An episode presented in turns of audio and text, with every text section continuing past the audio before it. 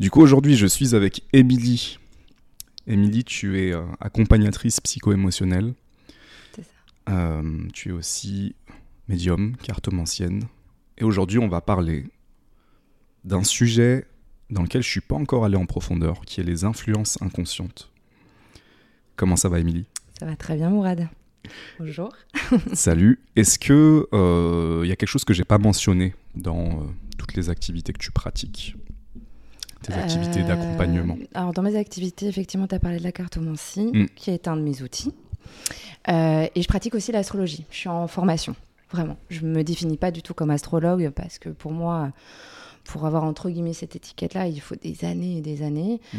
Or, moi, je suis au tout début Mhm. euh, parce que pour moi, c'est un art à part entière et une science. Certains le définissent comme une science ancienne. Euh, donc voilà, par contre, je pratique effectivement euh, l'étude du thème astral et, et même euh, les révolutions solaires, etc. Et puis, ça me permet de monter en perception. Mhm. Voilà, ça me donne un support supplémentaire. Hmm. Où est-ce que ça a commencé tout ça, euh, cette, cette envie de, de vouloir accompagner? Ben, je crois que c'est depuis toujours.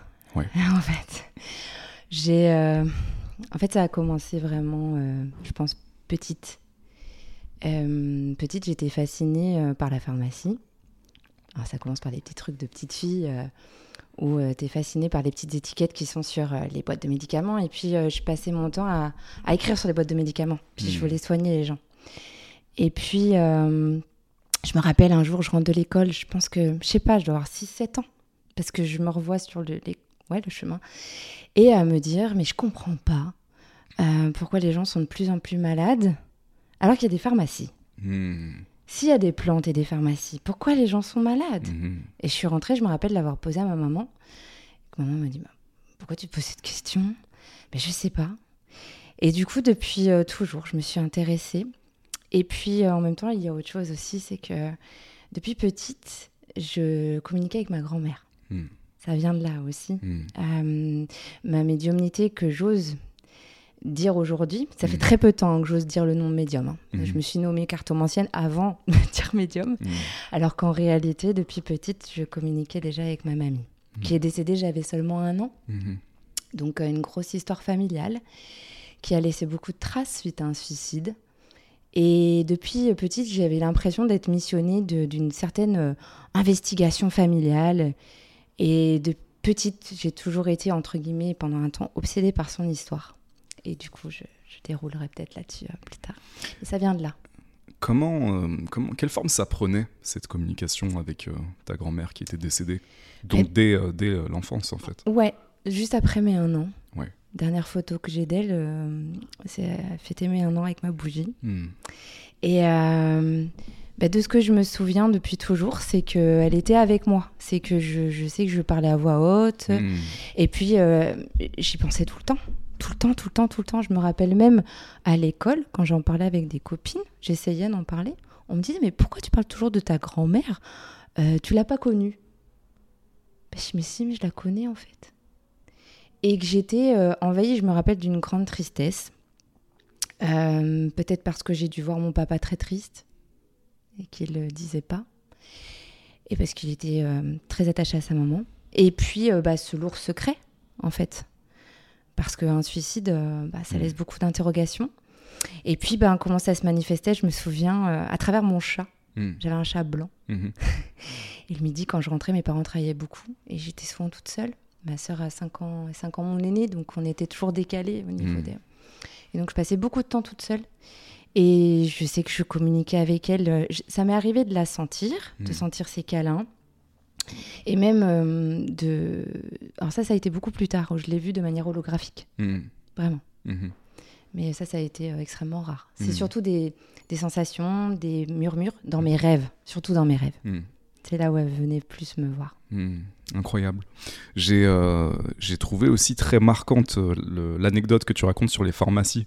Tu vois, l'innocence des, des enfants est, est tellement juste. euh, pourquoi les gens sont malades s'il y a autant de pharmacies? Ça. Quand on y pense aujourd'hui, c'est fou. C'est fou. Et, et puis je me rappelle, on me disait tout le temps, mais, euh, mais tu t'en poses des questions. Quand je disais, mais les arbres, ils communiquent entre eux. hein. Hmm. Et je, passais mon temps aussi sur les haies. Il y avait des haies, tu sais, le long des écoles. J'étais toujours avec les feuillages hmm. à décrypter, à vouloir voir la lumière qui passe à travers. Enfin, ça hmm. toujours, les végétaux m'ont toujours fasciné. Et puis, euh, et puis ouais, la, sensation de vouloir aider l'autre. Alors après, j'ai un, papa euh, qui euh, a été chef de corps aussi de pompier. Donc il venait aussi avec, enfin, il y avait des médecins dans sa famille, des infirmières voilà, donc je pense que y avait... ma sœur a fait pharmacie aussi, donc euh, par la suite, ça c'était bien après, parce que mes souvenirs de petite, de petite fille à prescrire dans la chambre de maman, euh, j'étais vraiment petite, donc Mélanie n'était pas encore en pharmacie. Et euh, à quel moment tu t'es rendu compte que c'était de la médiumnité? Parce que quand on est enfant, on se rend pas forcément compte, c'est naturel, il y a une curiosité, peut-être une connexion avec le tout, l'invisible. Mm. D'ailleurs, je pense que beaucoup de gens ont eu ça mais l'ont complètement oublié. C'est ça. Euh, un moment peut-être que ça se ferme, mais à quel moment tu te dis euh, ouais en fait ça va plus loin que plus tard. Ouais. Plus tard que j'ai réalisé que j'ai fait la réintrospection, parce que même là, mes mémoires, là, que je te hmm. dis... Tu les as explorées. Je les ai explorées plus tard, c'est hmm. revenu. Il y avait aussi un élément marquant. je me revois pareil, je dois être vraiment petite parce que l'élément marquant, c'est une vieille voiture de mon père. Donc, toi, j'étais vraiment petite, on est sur le pont du cadre nord à Saumur. ceux qui savent l'endroit. Et c'est un coucher de soleil. Et j'entends une voix me dire T'es beaucoup plus vieille que t'es. Je crois que j'ai 5-6 ans. Mais c'était très précis. Hmm. Et cette voix me disait, mais euh, cette voix, je pense que c'est. Enfin, maintenant, j'arrive à interpréter, je pense, qu'est-ce qui est venu me parler. Mais, euh, mais t'es beaucoup plus vieille. T'as pas hmm. seulement 5-6 ans, c'était 5-6 ans. Hmm. Et. Euh, pardon, redis-moi la question. À quel moment tu t'es rendu compte que euh, c'était de la médiumnité? Oui, donc bien plus tard. Parce qu'en fait, il se passe un phénomène particulier, c'est que tu as conscience que tu communiques avec euh, le monde subtil sans le savoir, c'est naturel. Hmm. Et puis, en même temps, il y a quelque chose de vraiment intrinsèque, de naturel aussi, c'est de ne pas parler. Je pouvais pas en parler, ni à ma sœur, ni à mes parents. Hmm. La seule façon parfois que ça pouvait surgir, c'était en angoisse, parce que j'étais une grande anxieuse. Hmm. J'étais, euh, je suis passée par des phases d'hypochondrie aussi, mais ça, ça a été plus tard et ça a un sens aussi dans mon histoire. Euh, j'ai un fait aussi des tocs, mais ça, c'est à la vingtaine. Mais euh, dans l'enfance, en tous les cas, je sais qu'avoir coupé mes perceptions, je dois avoir 12-13 ans. Je me revois, je suis dans ma salle de bain, parce que ça se passait souvent dans la salle de bain ou aux toilettes. Mmh. Alors souvent dans les pièces d'eau. Mmh. Et ça, c'est ce que je dis maintenant aux gens qui ont envie vraiment de, pouvoir développer. Mmh. Dans les pièces d'eau, bah, c'est l'eau est conducteur, hein, donc il mmh. n'y euh, a pas de hasard. Mais par contre, je me souviens, mais là par contre c'était atroce, mmh. c'est que j'entendais. Et j'entendais la cour de Versailles. Mmh. Et j'ai eu peur. J'ai vu Versailles. J'étais dans ma salle de bain et je me suis retrouvée à la cour de Versailles. Et là, j'ai crié. Je crois que j'ai vraiment dit, euh, ouais, j'étais au début de l'adolescence. Taisez-vous, j'en peux plus. Et je me rappelle avoir crié dans la salle de bain, ma maman me dire, euh, Émilie, qu'est-ce qui se passe? Et dire non, non, mais ça va. Et de là, je sais qu'après, ça s'est calmé. Hmm. C'est un, moment, ouais. Tu parles de couper à ce moment-là. Ouais, à peu près. Parce que là, je dis vraiment arrêtez. Hmm. Je vais tomber folle, en fait. J'avais cette euh, sensation. Tu m'étonnes. Et en même temps, qui a été ma plus grande peur euh, jusqu'à il n'y a pas très longtemps, et peut-être euh, ça me poursuivra, mais d'avoir peur d'être folle. Hmm. Ça me parle beaucoup. je pense que j'avais beaucoup de perception quand j'étais petit, je m'en souviens maintenant. Euh, il y a des moments où j'avais des flashs de ce qui allait arriver avant que ça arrive, où mm. je le sentais très fort dans mon corps et que j'avais la vision. Et ça arrivait. Ça j'ai trois souvenirs très clairs de ça. Mm. D'événements où je sais qu'un truc va se passer et ça se passe. Un truc pas du tout anticipable en plus. Donc ça, j'avais beaucoup quand j'étais euh, enfant. Je pense que j'ai coupé aussi un moment, comme toi. Mm. Et c'est que maintenant que j'y reviens. Parce que je, je reviens vers moi, je reviens vers qui je suis vraiment, après toute une période euh, à essayer de construire quelque chose pour cacher qui je suis vraiment. Maintenant, je reviens à ça mm. et, je sens qu'il y, a une sensibilité euh, qui s'ouvre euh, de plus en plus rapidement d'ailleurs. Et donc, ça me parle quand tu dis est-ce que, est que je suis folle, est-ce que je suis fou? C'est une question que je me pose aussi parfois dans, sur, ce, sur, ce, sur ce chemin, parce que c'est un chemin quand même très euh, où on est très seul, même si on peut, et toi c'est ce que tu fais dans ton accompagnement, tu aides des gens mm. sur toutes sortes de problématiques, mm. dont les problématiques inconscientes dont on va parler. Euh, mais, euh, mais oui, très souvent, cette question se pose. Ouais. Mm. Et puis, bah, en plus, il y a des mémoires qui, qui s'expliquent, hein, que ce soit transgénérationnel, Mm. culturel. euh, Mhm. Mais euh, ma grand-mère est, est morte de maniaco-dépression, dite euh, bipolarité. Ça a Ouais. été retransformé, mais euh, elle s'est suicidée à 59 ans. Il y a un mari, donc mon grand-père, euh, un personnage euh, qui pourrait, je sais pas, parce qu'il faut des diagnostics pour ça, mais s'il avait été diagnostiqué, je pense qu'il n'était pas très sain, Mhm. ce monsieur, Mhm. Mhm. qui a fait beaucoup, beaucoup de dégâts. Et, euh, et donc euh, d'avoir peur de la camisole, mais depuis petite. Depuis petite, et puis ma après. grand-mère en est morte, euh, mais moi, qu'est-ce qui va en devenir? Et d'être complètement obsédée aussi par le côté paternel, parce que Mm. du côté maternel, j'avais pas du tout. euh, je ressentais. bon, après, c'était plus, ça me paraissait plus stable. Mm. Bon, par la suite, ça l'a pas été. D'apparence, en tout cas, au début. D'apparence, en tous les cas. Mais ce qui m'a peut-être permis de. de- de- d'aller sur cette quête parce qu'il faut savoir qu'à l'âge de 12 ans qui a été euh, quand même euh, en fait je me j'avais besoin de, de comprendre ce je, je sentais qu'il y avait un secret sur sa mort Mhm. que j'ai jamais forcément élucidé, mais en tous Mm. les cas, je pense assez éclairé. Mhm. Et euh, du coup, je me suis mise à vouloir retrouver ma marraine, qui était euh, la petite sœur de mon père. Et donc, à l'âge de 12 ans, donc tu vois, on revient, on est en 96, 97. Donc, il n'y a pas Internet, il n'y a pas tout ça, il n'y a pas les téléphones.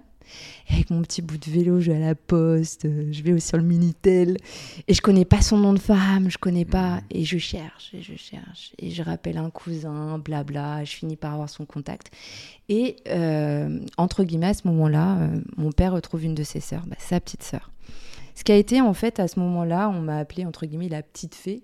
Mhm. Une de mes tantes m'a dit Ah, t'es une petite fée parce que t'as as rassemblé des gens. Mais j'ai dit Mais moi, en fait, c'est moi, j'ai besoin de comprendre. Mhm. Et puis, euh, cette marraine, bah, il y avait une identification. Apparemment, je lui ressemblais physiquement. Donc, il y a eu une, ouais, une identification euh, très, très forte qui m'a porté préjudice plus tard Mhm. beaucoup plus tard. Aujourd'hui, je suis plus en contact avec cette dame, mais, mais qui m'a beaucoup apporté quand même. Énormément. Donc, elle fait partie de mon histoire. L'histoire que tu racontais sur la mémoire euh, avec le suicide de, de ta grand-mère, euh, il y a une série qui s'appelle Undone qui est très sympa, euh, où, où c'est une nana qui développe des, des perceptions subtiles. Et en, en cherchant un petit peu comme toi dans son histoire, euh, elle se rend compte que sa grand-mère euh, a développé, euh, je crois que c'était la schizophrénie dans l'histoire. Et en creusant un petit peu, elle se rend compte qu'en fait, c'était pas exactement de la schizophrénie, c'est plus qu'elle avait accès à d'autres choses et que, effectivement, à un moment, peut-être que c'était difficile à vivre. Et... C'est ça. Ouais. Et c'est moi, ça, je l'ai compris beaucoup plus tard. Mhm. Euh, de, bah, au final, euh, je pense que mamie m'a transmis Mhm. beaucoup de choses. Alors, pas forcément, mais, mais je pense qu'il y a eu une passage. Enfin, il y a forcément euh, des, des- Quand quelqu'un décide de partir, il y a aussi souvent une passation de Mm. certaines choses, mais peut-être inconsciente. Hein, c'est pas forcément conscient, hein, c'est subtil. Mais en tous les cas, cette connexion, elle est là, elle est, elle est présente, et aujourd'hui, je veux l'honorer. Je me suis trop longtemps euh, interdit, caché. Non, elle est là. Mm. Elle est là, et c'est grâce à elle, en fait. Mhm. Elle est, elle est de l'autre côté du miroir, et, euh, et elle vit. Ouais. Elle vit. Et c'est un cadeau. Ouais, vraiment. Euh, Est-ce que tu dirais qu'il y a un moment où, euh, parce que là on était sur l'adolescence, donc tu coupes, Ouais. est-ce qu'il y a un moment où tu, tu vas dans une, une sorte de quête euh, de revenir à ça, ou comment ça s'est passé pour toi? Comment ça s'est passé? Après, bah, du coup, je fais une adolescence euh, classique. Ouais. Ouais, une, une vie. Ouais, Ouais. franchement, l'adolescence, ça, a- ça a été. Bon, le lycée, bon, affirmation, parce qu'entre-temps, euh, avec l'école, etc., les... je suis passée par une phase aussi où j'étais sous influence, justement. Ok. Alors aujo- aujourd'hui, c'est apaisé, j'ai pu en parler à la personne, mais euh, influence de copine, entre guillemets, tu vois. Mais ça commence déjà là, où je sens Oui. en fait que j'ai une tendance aussi à être influencée. Mhm. Ouais. Mhm. Quand on parle d'influence, c'est impressionnant. Mhm. Et euh, mais aujourd'hui, c'est apaisé, c'est ok, c'est Mm. des très choses d'enfance. Mais euh, et euh, par contre, à l'adolescence, il y a de l'affirmation qui arrive justement. Où là, je, je m'émancipe un petit peu au lycée. Euh, et puis, au niveau des perceptions, il se passe que euh, ça se passe vers la vingtaine. Là, euh, j'ai déjà rencontré le, le monsieur qui va devenir, enfin le monsieur, l'homme qui va devenir le père de mes filles. Et euh, c'est à ce moment-là, 19 ans, 19-20 ans, que les angoisses remontent très fort. Les- L'hyperchondrie arrive très très forte Mhm. et je commence à développer des tocs. Et je Mhm. comprends pas. Mhm. Je comprends pas ce qui m'arrive. Il n'y a pas d'événement particulier, il n'y a pas de traumatisme ou de- d'épisode traumatique, ça vient À sais ce- pas d'où. À ce moment-là, euh, pourtant il y en a eu des épisodes traumatiques euh, un peu avant, mais, euh, Ouais, mais non, à ce moment-là, je pense vraiment le déclenchement, je tombe amoureuse. ok.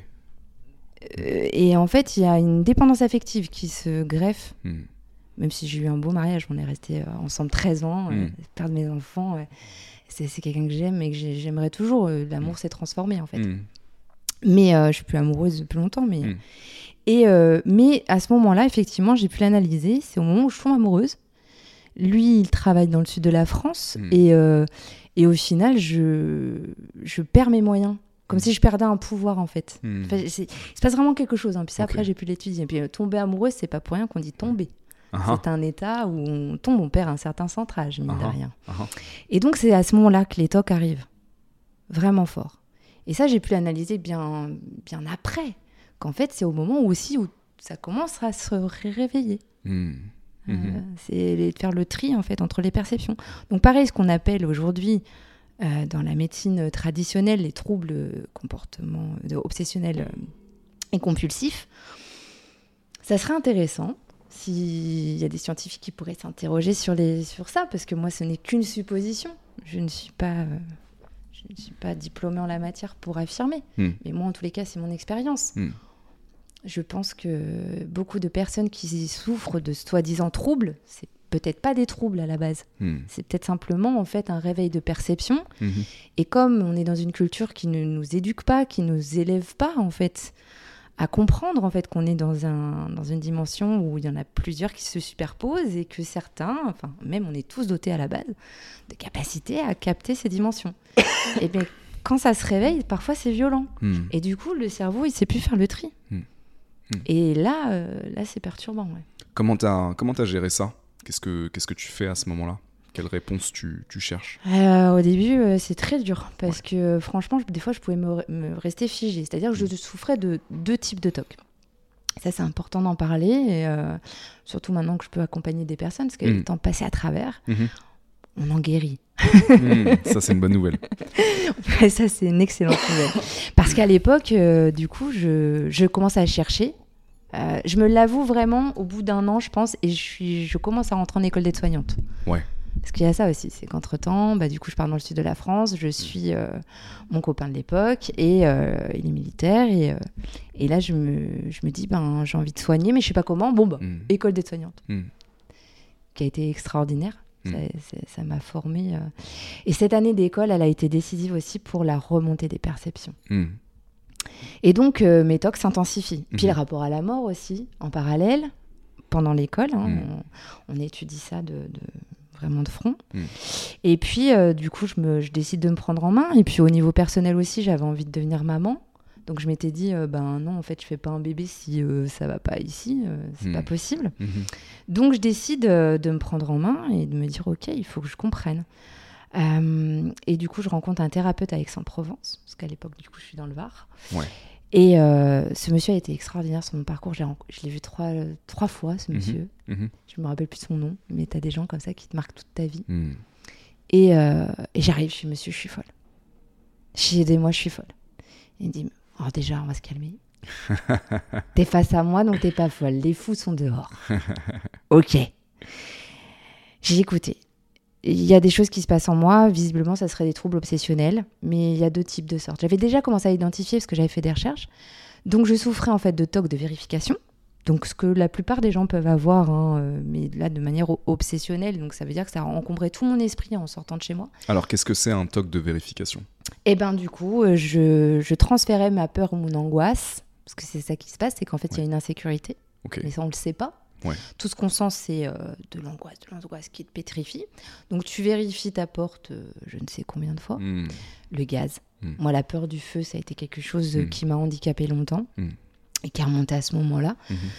Mhm. Donc le gaz, la- pour moi, c'était la, la porte, les fenêtres, essentiellement. Hmm. Il y a d'autres gens, hein, euh, aujourd'hui par exemple, que je peux accompagner, ça va être une machine à laver, euh, ça, le bruit de la machine à laver par exemple. Enfin, ça peut se décliner sous différentes formes. Moi, c'était ces trois principaux euh, biais. Et puis, je souffrais, là où j'avais vraiment peur de devenir folle, euh, c'est ce qu'on appelle les tocs d'impulsion. Alors ça, c'est beaucoup moins connu, beaucoup moins... euh, très peu de personnes en parlent alors qu'il faut en parler. Hmm. Alors là, euh, je- en fait, je savais pas ce qui m'arrivait. J'avais des pensées intrusives qui arrivaient. À ce moment-là, je savais pas que ça existait, ces pensées intrusives, parce que du coup, je confondais tout. Je croyais que c'était moi Mm. qui les créais. Et en fait, euh, par exemple, j'avais peur de faire du mal aux gens que j'aime. Hmm. Alors là, c'est très perturbant. C'est-à-dire que tu as une pensée qui arrive où tu as l'impression que, que, que ça t'envahit et que tu as peur de prendre, je sais pas, un couteau et de faire du mal à l'homme que t'aimes, Hmm. de faire du mal à ta famille. Alors que là, tu, tu- tu sais que consciemment, tu, tu- tu es incapable de faire du mal à quelqu'un.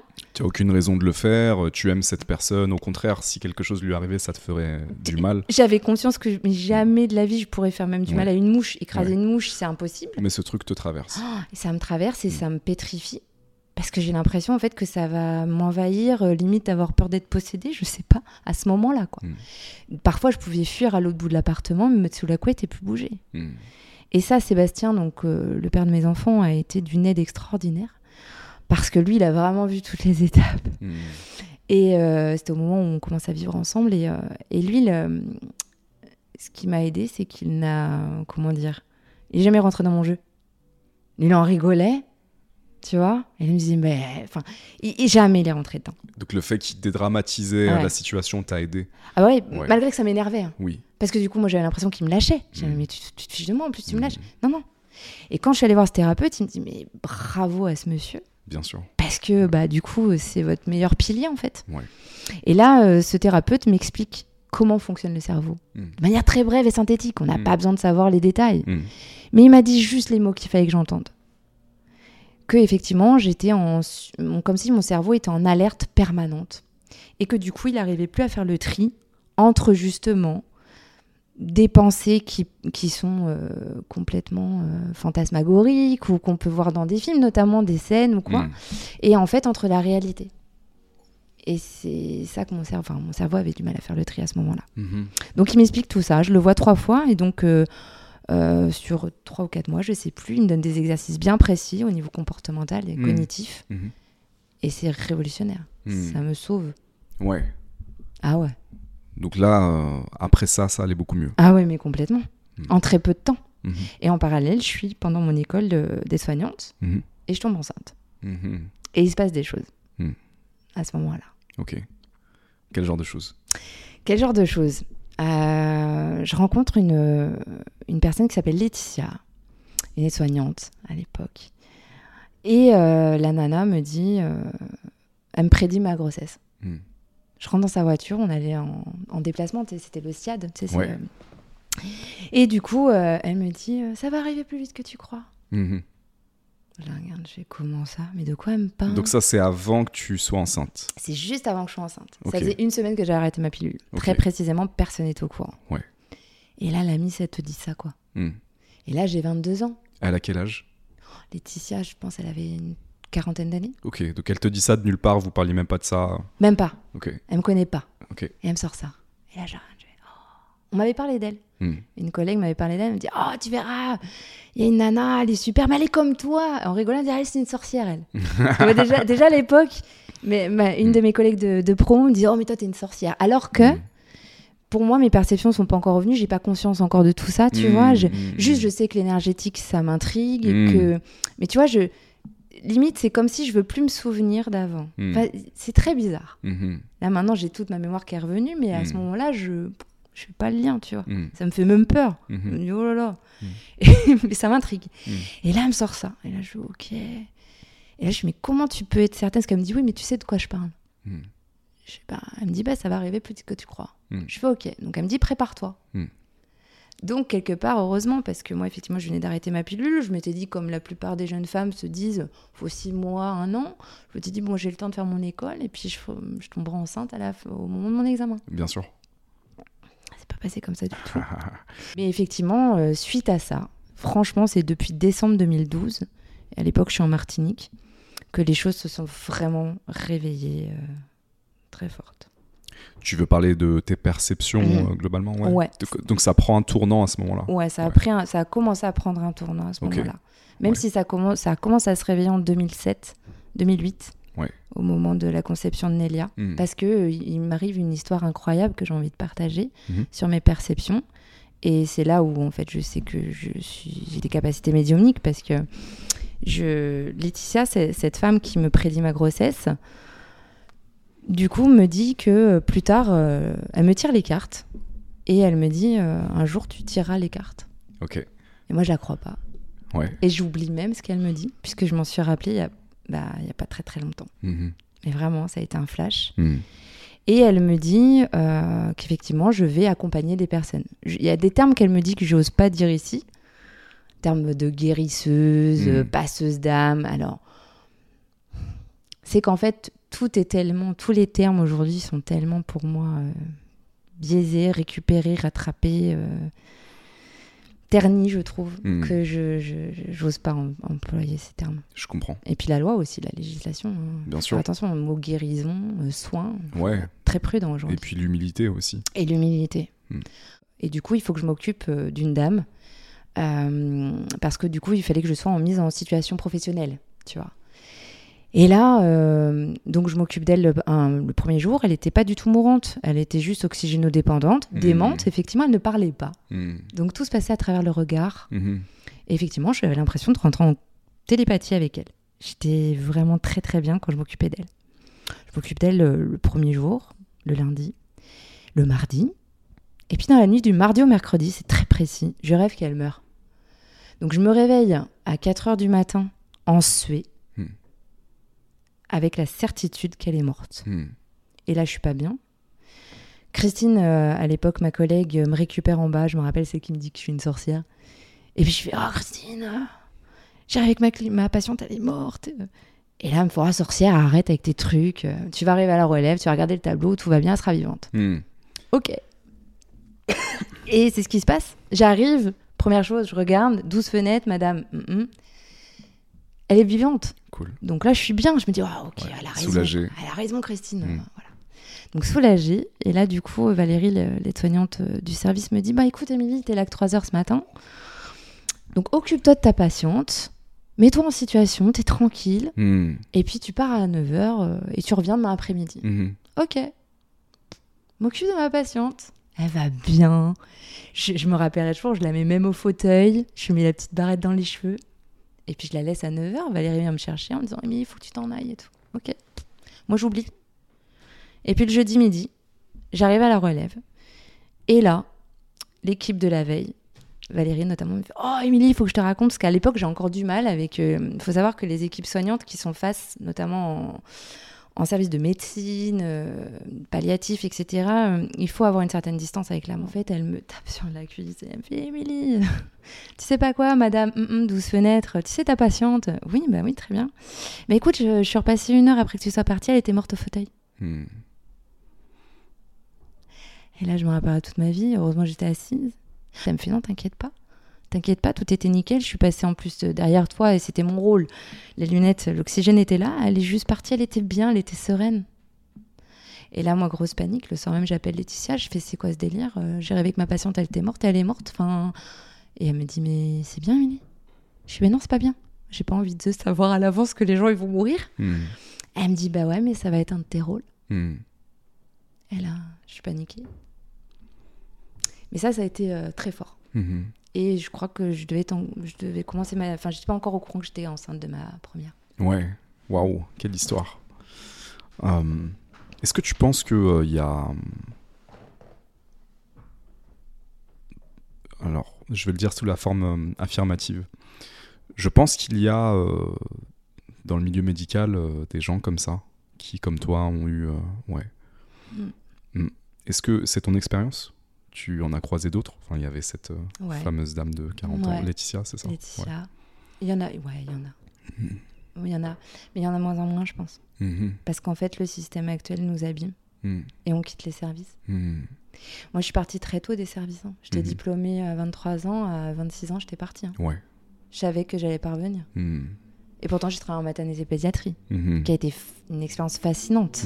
J'ai eu une, chance extraordinaire. Mhm. Parce qu'en plus, on est euh, à l'époque euh, premier, euh, premier diplôme d'État, Ouais. 2008, hein, sous Sarko. Et on nous dit clairement que euh, les aides-soignantes n'iront plus en maternité pédiatrie et que, voilà, vous n'irez plus. Et puis, bah, moi, premier poste, je de l'école, dans les premières de ma promo. Donc, j'étais enceinte, mais le directeur me dit finissez votre grossesse, on vous embauche direct. Ok. Donc c'était chouette. Et, et là, il me dit maternité pédiatrie. Je dis, mais comment c'est possible? Il me dit, vous voulez pas? Genre, si, si, si. Hmm. Mais alors, par contre, pareil, il s'est passé un truc lunaire parce que du coup, j'ai dû commencer plus tôt que prévu. Donc, j'ai dû écourter mon congé parental. Et là, je laissais mon bébé de deux mois pour aller m'occuper de nourrisson. Hmm. C'était particulier comme expérience. Hmm. Mm. Pourquoi? Bah parce qu'en fait, euh, à ce moment-là, je me dis, mais euh, c'est quoi le délire En fait, euh, je fais garder mon bébé Ah oui, je comprends. pour aller m'occuper des bébés des autres. C'est quoi le système? Pour nourrir mon bébé. Hmm. Peut-être tu, tu, tu vois, le... Hmm. Hmm. il se passe un truc Mm. particulier à ce moment-là, que j'ai compris bien plus tard. Hmm. Mais à ce moment-là, ouais, c'est... Ouais, c'était comme une prise de conscience. Ouais. Est-ce que tu veux vivre comme ça? Ou est-ce que tu veux... C'est ça. Ouais. C'est ça. Pour en revenir à... C'était la Guadeloupe Guadeloupe, c'est ça? Ou euh, l'île où tu as vécu Martinique. Alors j'ai Martinique, vécu pardon. après un peu en Guadeloupe, mais j'ai surtout vécu en Martinique. Parce que tu me disais que c'est à ce moment-là qu'il y a un truc qui s'ouvre vraiment. euh, Ouais, bien plus tard. Ouais. Ouais, plus tard, euh, parce que du coup, je quitte Draguignan en 2011. Je suis enceinte. Enfin, je viens d'accoucher de ma deuxième. mhm. Et du coup, on est muté. Enfin, mon ex-mari est muté en Martinique. Et du coup, on part trois ans. Magnifique cadre. Mani- Ouais, génial. Génial, euh, un cadre magnifique. Je suis en congé parental. J'élève mes deux enfants. On en profite pour faire un, un coucou, un big up à tous les gens qui nous écoutent de la Martinique, euh, parce qu'il y en a. euh, et d'ailleurs de, de tous les, les territoires d'outre-mer, parce qu'il y en a beaucoup. Moi, je reçois beaucoup de messages de gens de la Martinique, de la Guadeloupe, de l'île de la Réunion aussi. Donc, on vous fait un, un Ouais. coucou. C'est toujours un rayon de soleil que vous Mm. nous envoyez. Vraiment. Et euh, je passerai vous visiter un jour. Ah oui, vas-y. hein. Ouais, j'ai Ah. très envie. Vas-y, vas-y. Ah oui, moi, la Martinique, c'est. euh, alors, je suis blanche, mais euh, à l'intérieur, je, je suis multi- Mhm. multicolore, entre guillemets, Mhm. dans le sens où euh, c'est une partie de chez moi. oui. Mm. Ah oui, elle me manque énormément d'ailleurs. Mhm. C'est une île euh, fantastique. Ouais, une énergie particulière. Vraiment, les Antilles, oui. Ouais. Après, c'est parce que effectivement la nature euh, est, est luxuriante et, Ouais. et t'es en contact aussi avec la nature. hein. Donc je pense que tu peux avoir ce que j'ai vécu moi en Martinique, mais tu peux l'avoir à Cuba, tu peux Oui, l'avoir euh, en Colombie. euh, voilà. Dès que tu es en contact avec la nature, de toute façon, il se passe des choses. Mm. Donc, qu'est-ce qui se passe pour toi à ce moment-là? Bah, du coup, euh, on arrive en 2011, je suis en postpartum, euh, donc je m'occupe de mes enfants, c'est fabuleux, etc. Plein de rencontres. Et puis il se passe que, euh, à un moment donné, au bout d'un an, je crois que je suis en 2012, je me reverrai toujours une anecdote. en train- je- dans ma cuisine, je regarde les palmiers, enfin les cocotiers devant moi. Il fait beau, il fait 30 degrés. Mhm. Je suis bien. Tu vois, je- de manière, entre guillemets, euh, sociétale, enfin, j'ai tout pour être bien. Mhm. Un mari qui gagne bien sa vie, je suis Mhm. dans un cadre idyllique, j'ai des enfants en bonne santé. Et là, je fais. Et Et il se passe quoi après? Et là, je bug. Mm. Il y a un truc vraiment qui commence à, à me travailler Mhm. petit à petit, à Mhm. partir de 2012. Mhm. Et j'ai su plus tard qu'il y a eu un impact avec 2012. Mm. Mais vraiment, il y a- il y a- et du coup, euh, je commence effectivement à, à vouloir euh, ben, reprendre, euh, entre guillemets, euh, de manière in- intuitive hein, et naturelle, le contrôle, entre guillemets, de mon corps. Je sais pas comment expliquer, alors peut-être parce que j'avais dit un peu de kilos en trop et même pas. C'est-à-dire que je m'intéresse à la naturopathie, pas pour l'étudier de manière à me dire, tiens, je vais devenir un naturopathe, Mm. pour l'appliquer. Mm. Et là, euh, je, je, m'y- je me passionne. Et puis, je rencontre des aromathérapeutes Mm. sur place.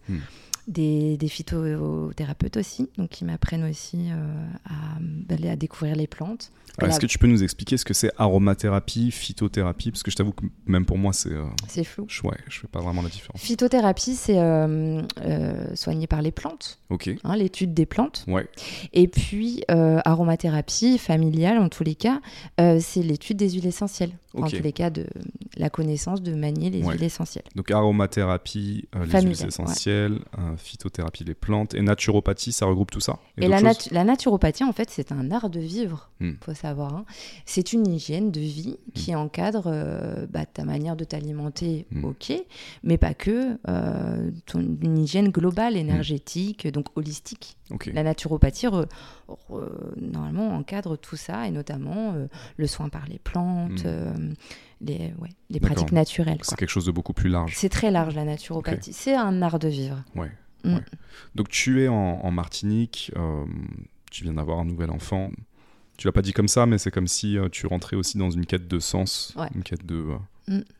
et c'est tout. Et qu'est-ce qu'il y a d'autre? C'est ça. C'est quoi le sens de. C'est ça. Ouais. Et je pense qu'il y a. Alors maintenant, je le comprends aussi. Enfin, grâce à l'astrologie aussi, parce que ça, c'est un outil fascinant. Tu peux faire des rétrospectives. Ouais. Et je suis en plein retour de Saturne. Ok. J'ai 29 ans. Ouais. Saturne met 29 ans à faire le tour du zodiaque. Oui. Et on me dit qu'il se passe souvent des choses au retour de Saturne. D'accord. Donc euh, en- c'est fascinant parce que je suis en train de lire un bouquin sur Saturne. Saturne, ou- Saturne ou l'herbe des âmes, euh, je crois écrit par un monsieur qui s'appelait Claude Metra. Fascinant. Saturne, je, je suis pas aussi calé que toi en astrologie, je découvre à peine, mais c'est euh, intéressant la symbolique, surtout Saturne qui pour certaines personnes a mauvaise réputation.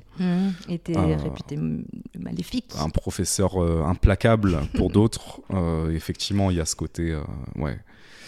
Et en même temps, c'est aussi, et en même temps, c'est aussi cette connexion à autre chose, au plus, à l'invisible, à nos profondeurs, nos entrailles. C'est ça. Hmm. Puis il représente aussi le patriarcat, Saturne. Hmm. Parce que c'est les lois, mais les lois législatives dures, c'est les Mhm. restrictions, tu vois, Saturne. C'est l'archétype Ouais. même de.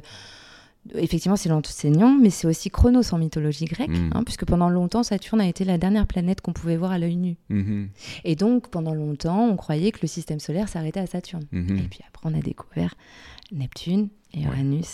Et Pluton. Ouais. Mais, euh, ou peut-être un peu l'inverse, ne me tombez pas dessus pour les grands té- les, les astronomes, Mm. mais euh, à peu près. Mm. Mais en tous les cas, euh, Saturne, pendant longtemps, était euh, dit comme le grand maléfique, Mm. parce qu'effectivement, en plus, c'est froid, Saturne, il fait froid sur Saturne.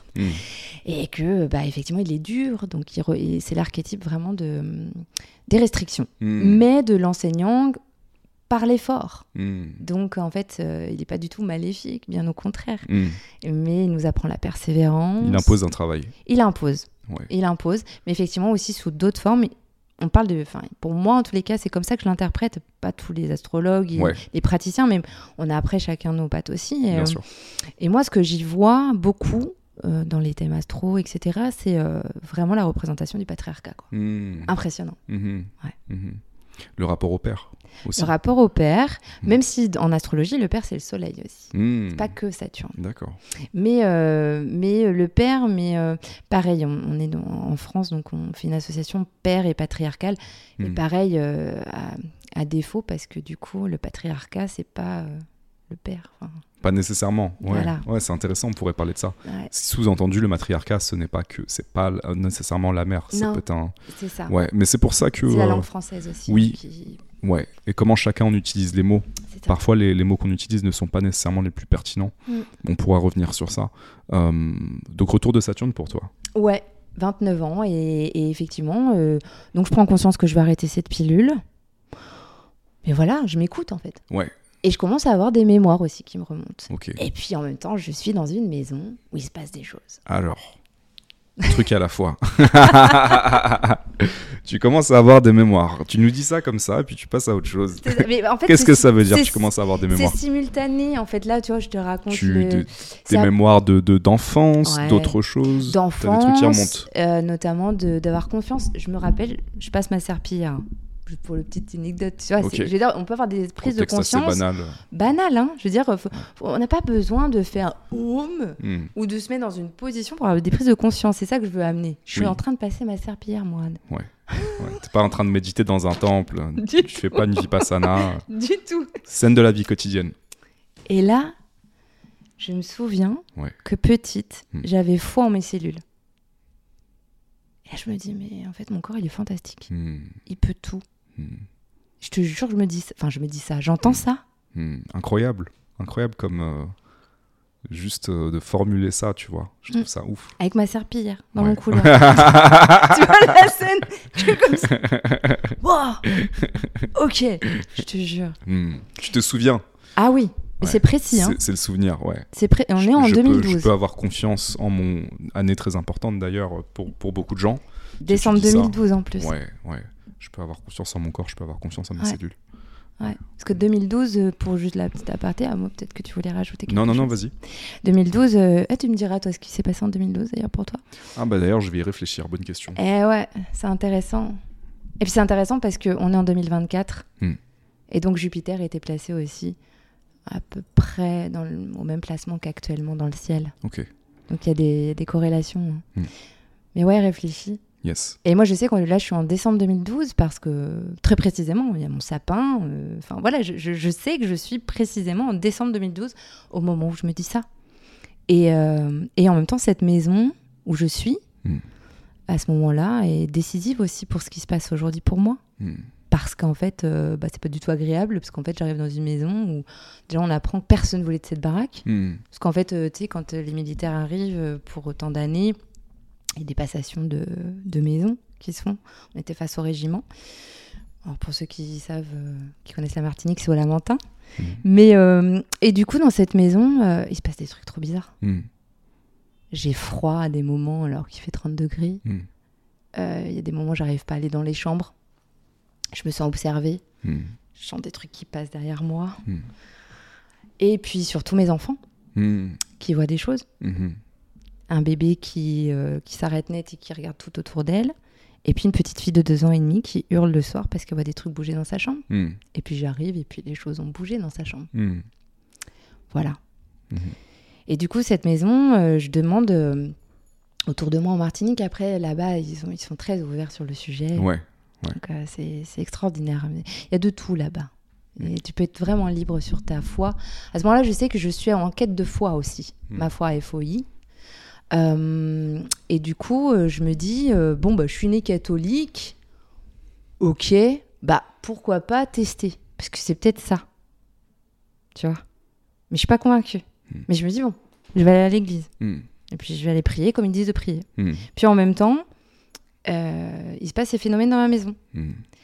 Et du coup, on on me dirige vers un prêtre orthodoxe à Saint-Joseph, très connu sur l'île. Donc je vais voir ce monsieur. Et moi, je le vois comme le sauveur. Je dis, monsieur, il faut que vous veniez chez moi. Euh, Là, ça va pas du tout. Je peux pas dormir toute seule quand mon mari est pas là. Tu m'étonnes. Et là, il m'emmène, il fait, alors je vais t'aider. Hmm. Ok, alors je suis contente. Je dis, ah, venez quand? Ah non, non, mais je vais pas venir. Bah, je, je, je comprends pas. Mhm. On m'a dit que vous vous déplacez chez les gens. Hmm. Il me dit, oui, mais chez toi, je viendrai pas. Hmm. Et je dis, bah pourquoi Il me dit, parce que c'est à toi de le faire.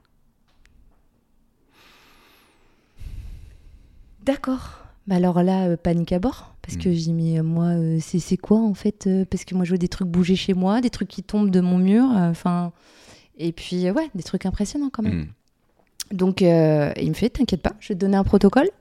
Il a été extraordinaire, ce prêtre, parce que malgré euh, aujourd'hui euh, que j'ai une foi très différente de lui, il a été euh, génialissime parce que il m'a dit Je te donne un protocole, mais ce qui compte, c'est que tu fasses comme toi, tu le sens. Hmm. Donc, euh, oui, euh, pour le gros sel, l'encens, etc., euh, avoir un certain rite.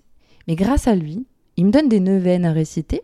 Alors, je dis ça avec tout mon respect hein, pour les différents cultes, les religions. Mhm. Elles ont un sens d'exister, à mon sens, Mhm. euh, même si je ne suis pas d'accord avec elles. Mais, euh, mais en tous les cas, ça se respecte et euh, Mhm. je tiens à sûr. préciser. Bien sûr. Et du coup, ce... il me donne une neuvaine à réciter tous les soirs. Hmm. Ok. Bah moi je le fais, hein. je suis Mm. disciplinée, euh, Mm. donc, je le fais. Et il y a eu un soir où je sais pas, il y a eu, un, je te jure, pareil, un truc comme ça qui arrive, qui me tombe dessus, où je suis en train de réaliser ce que je suis en train de lire. Hmm. C'était une neuvaine à la Vierge, mais c'était vraiment une éloge à la souffrance. Hmm.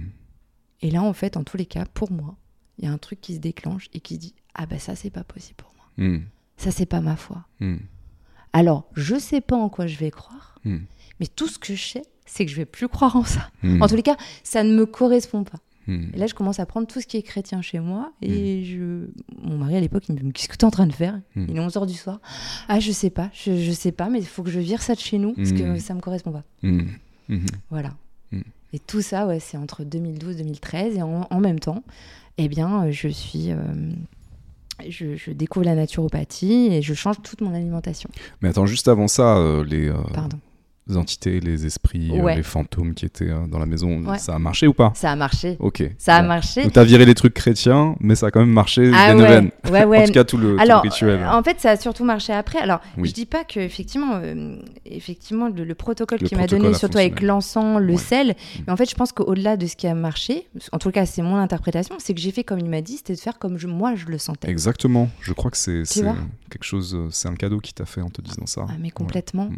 Et du coup, euh, suite à ça, ça s'est arrêté. Hmm. Non, mais vraiment. Mm. Il y a eu un avant, pardon, et un après que j'ai Ouais. jeté- enfin, que j'ai, en tous les cas, choisi de Oui. ne plus croire en ça. Hmm. Il y a vraiment, Ouais, ça a ouais. switché. Oui, tu t'es rappro- tu t'es réapproprié euh, euh, ce qui était OK pour toi, ce en quoi tu allais croire, ce que tu allais choisir de croire. C'est. Mais euh, est-ce que tu as pu comprendre ce que c'était que ces entités qui se Oui. baladaient dans la maison Oui, parce que en plus j'ai eu la réponse euh, trois, deux ans et demi plus tard, parce que ça c'est les six premiers mois où je suis en Martinique, Ouais. donc très hard, hein, parce que je, veux dire les premiers temps quand tu commences à vivre là-bas, quand t'es métropolitain, déjà tu te fais piquer de partout. Hmm. Enfin, tu te dis mais comment je vais vivre, comment je vais survivre ici? Hmm. Et après tu veux plus partir. Ouais. Mais euh, mais il y a des métropolitains qui s'adaptent pas là-bas, hein, Mm. faut le savoir. hein. Les vacances c'est bien, mais y vivre c'est autre chose. Hmm. Et du coup, euh, puis il y a- il y a la culture aussi qui est Mhm. très différente. Mhm. Et puis, euh, mince, j'ai perdu le fil, excuse-moi. Euh, tu me dis deux ans et demi plus tard. Oui, la dis- maison. Oui, la maison. Tu comprends deux ans et demi plus tard ce que c'était. Ouais. Hmm.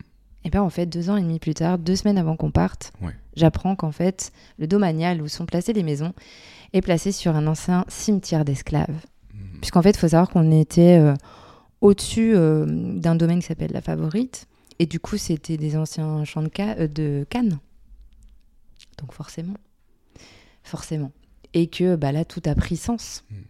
Mais en fait, ça a été une cohabitation. C'est-à-dire que après, euh, entre guillemets, de nettoyer une maison ou quoi, euh, c'est des accords aussi qui se passent avec les entités. Hmm. Mais du coup, ça, merci cette maison parce que ça m'a permis de prendre confiance en moi, Mm.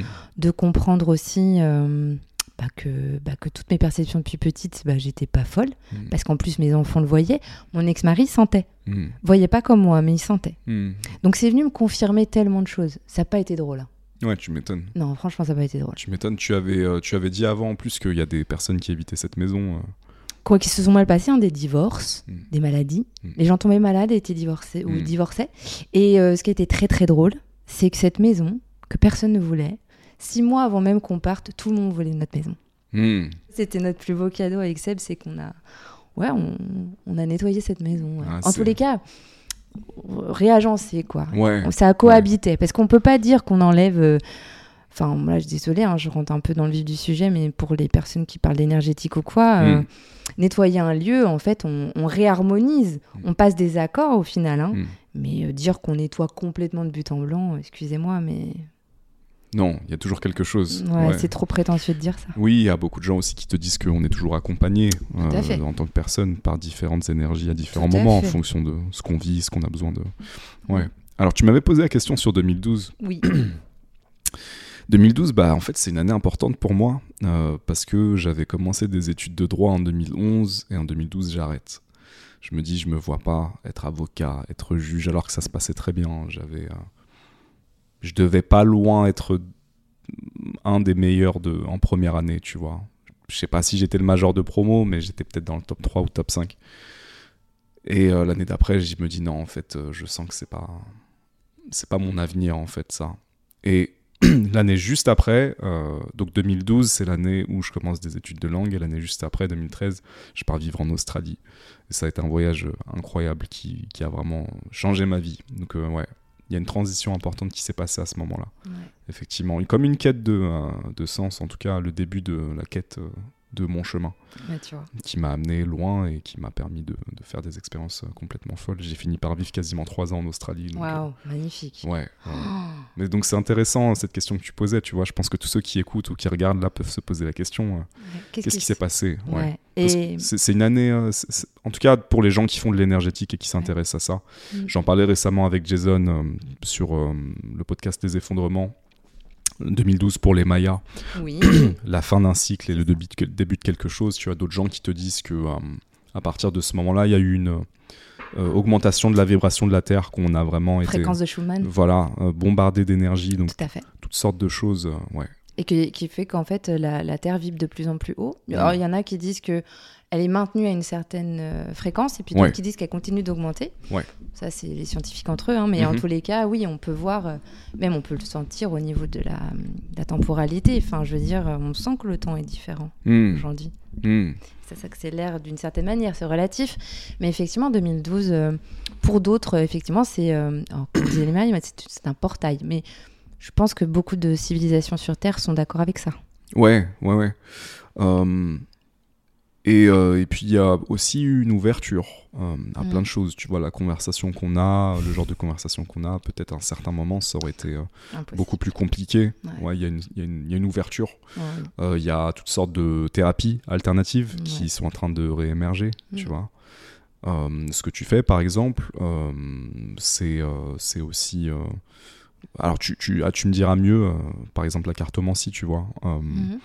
Je pense que euh, ça a moins mauvaise presse qu'avant. Après, à toi de me dire euh, comment... Non, c'est vrai. Euh, et puis, toutes sortes de choses qui, qui- comme la kinésio, comme... Enfin, Mm. des dizaines et des dizaines de thérapies Qu'on vu le jour et. qui sont en réalité énergétiques. Tout à fait. Ouais. Et en même temps, c'est l'émergence, donc c'est très chouette et à la fois, ça laisse place aussi à du tout et Des n'importe quoi. dérives, ouais. Ouais, Mm. vraiment, vraiment. Et moi, notamment en Martinique aussi, où j'ai été victime, enfin victime, dans l'absolu, il n'y a pas de victime. Et en fait, euh, cette expérience m'a appris énormément. Hmm. Et je pense que sur un certain plan, il fallait que je le vive pour pouvoir faire ce que je fais aujourd'hui. Mm. Mais effectivement, euh, j'ai été abusée euh, psychiquement. Mhm. J'ai rencontré une personne là-bas qui, se disant lectrice d'aura, très forte, hein, la meuf, hein, très très forte. Mais on peut être très fort et, et malveillant, Ouais. Ouais, ouais, c'est important de parler de ça. vraiment. En quoi elle était malveillante? Bah, a posteriori, ce que je me suis rendu compte, c'est qu'elle me bombardait de- d'infos qui me servent, enfin, qui m'ont servi aujourd'hui. C'est de l'enseignement, mais, mais ça aurait pu me faire vriller. Hmm. Mais vraiment. Mhm. C'est-à-dire que je crois que c'est Einstein qui dit ça. Euh, si tu mets euh, 1000 watts dans une ampoule qui peut en, rece- euh, en- en recevoir 100, elle explose. Hmm. La conscience, c'est la même chose. Mm. Si tu bombardes quelqu'un d'informations, ou en tous les cas, tu le fais monter en conscience trop vite, il peut vriller. Complètement. Euh, et charge euh, à la personne qui Mm. est plus avancée sur ce chemin d'être bienveillant et de, de, de d'y aller par étapes et aussi Mm. avec la permission de la personne, effectivement. Tu peux détruire une personne en lui montrant euh, ses faces d'ombre euh, sans forcément que la personne t'ait demandé quoi que ce soit et plein d'autres choses. Ouais. Ouais, ouais, C'est ouais. du- Et là, c'est pour du coup, c'est du viol. Oui. Ouais. Vraiment. À quel moment tu te rends compte que que, je suis que- sous parce que ouais parce qu'au début tu dis qu'elle t'a aidé. Au début, j'ai vraiment cette insensation. Alors, a posteriori, bien Ouais. sûr, a posteriori, donc avec cette personne, euh, on reprend et il faut Ouais. le remettre dedans. Ouais, on a on a eu un petit problème de caméra les amis. Comme vous savez, euh, quand la caméra coupe, je considère que c'est un moment important. Ça nous permet de faire une pause et puis de revenir, prendre une respiration et puis de, de bien traiter le sujet. Donc on était sur... euh, ça se passe en Martinique. tu as rencontré une, une femme qui est capable de, de lire les auras. Mhm. Euh, tu, dis- tu avais dit que hum, ça avait été très bénéfique de la rencontrer au début. En tout cas, euh, en termes de... Elle avait, elle avait pu être juste dans certaines de ses lectures, Mhm. mais qu'à posteriori, tu t'es rendu compte qu'il y avait eu violation euh, psychique, donc Ouais. une forme d'emprise. Et je pense que c'est un sujet important parce que, pour plusieurs raisons. Déjà, dans la conception New Age, je trouve qu'il y a un truc qui est devenu trop bisounours. Un petit peu en mode euh, le mal n'existe pas, euh, euh, en fait euh, c'est juste de l'énergie et, et voilà, et en fait c'est juste une question de perception. non, Mm. toi tu dis clairement il y a des gens qui sont malveillants et Ouais. pour moi c'est juste être réaliste, être adulte et mature que de considérer ça. Mm. Il y a des gens qui sont malveillants. Mm. Il y a des gens qui sont dans des prises de pouvoir, y compris dans ceux qui euh, voient plus, perçoivent plus. Je vais dire les choses comme ça. Donc visiblement, c'était l'une d'entre elles. Elle, c'était le cas. Ouais. Vraiment. Et, euh, et puis, je rajouterais, tu me feras penser qu'on parle aussi Ouais. des gens incompétents. Mhm. Parce qu'en fait, j'en parlais le- très récemment sur mes réseaux. Euh, il y a ces gens malveillants Mm. consciemment, très forts. Mm.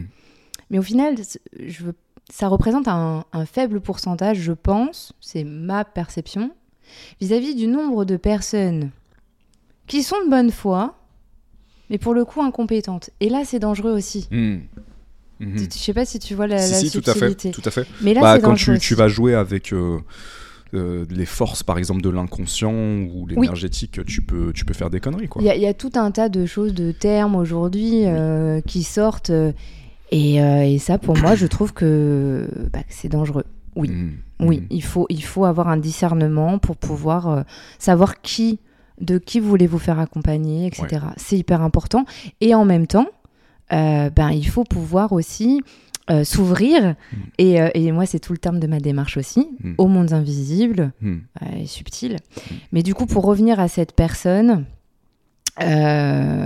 du coup, moi, je m'en suis rendu compte, mais bien, bien plus tard, parce que quand tu es dedans, tu t'en rends pas vraiment compte.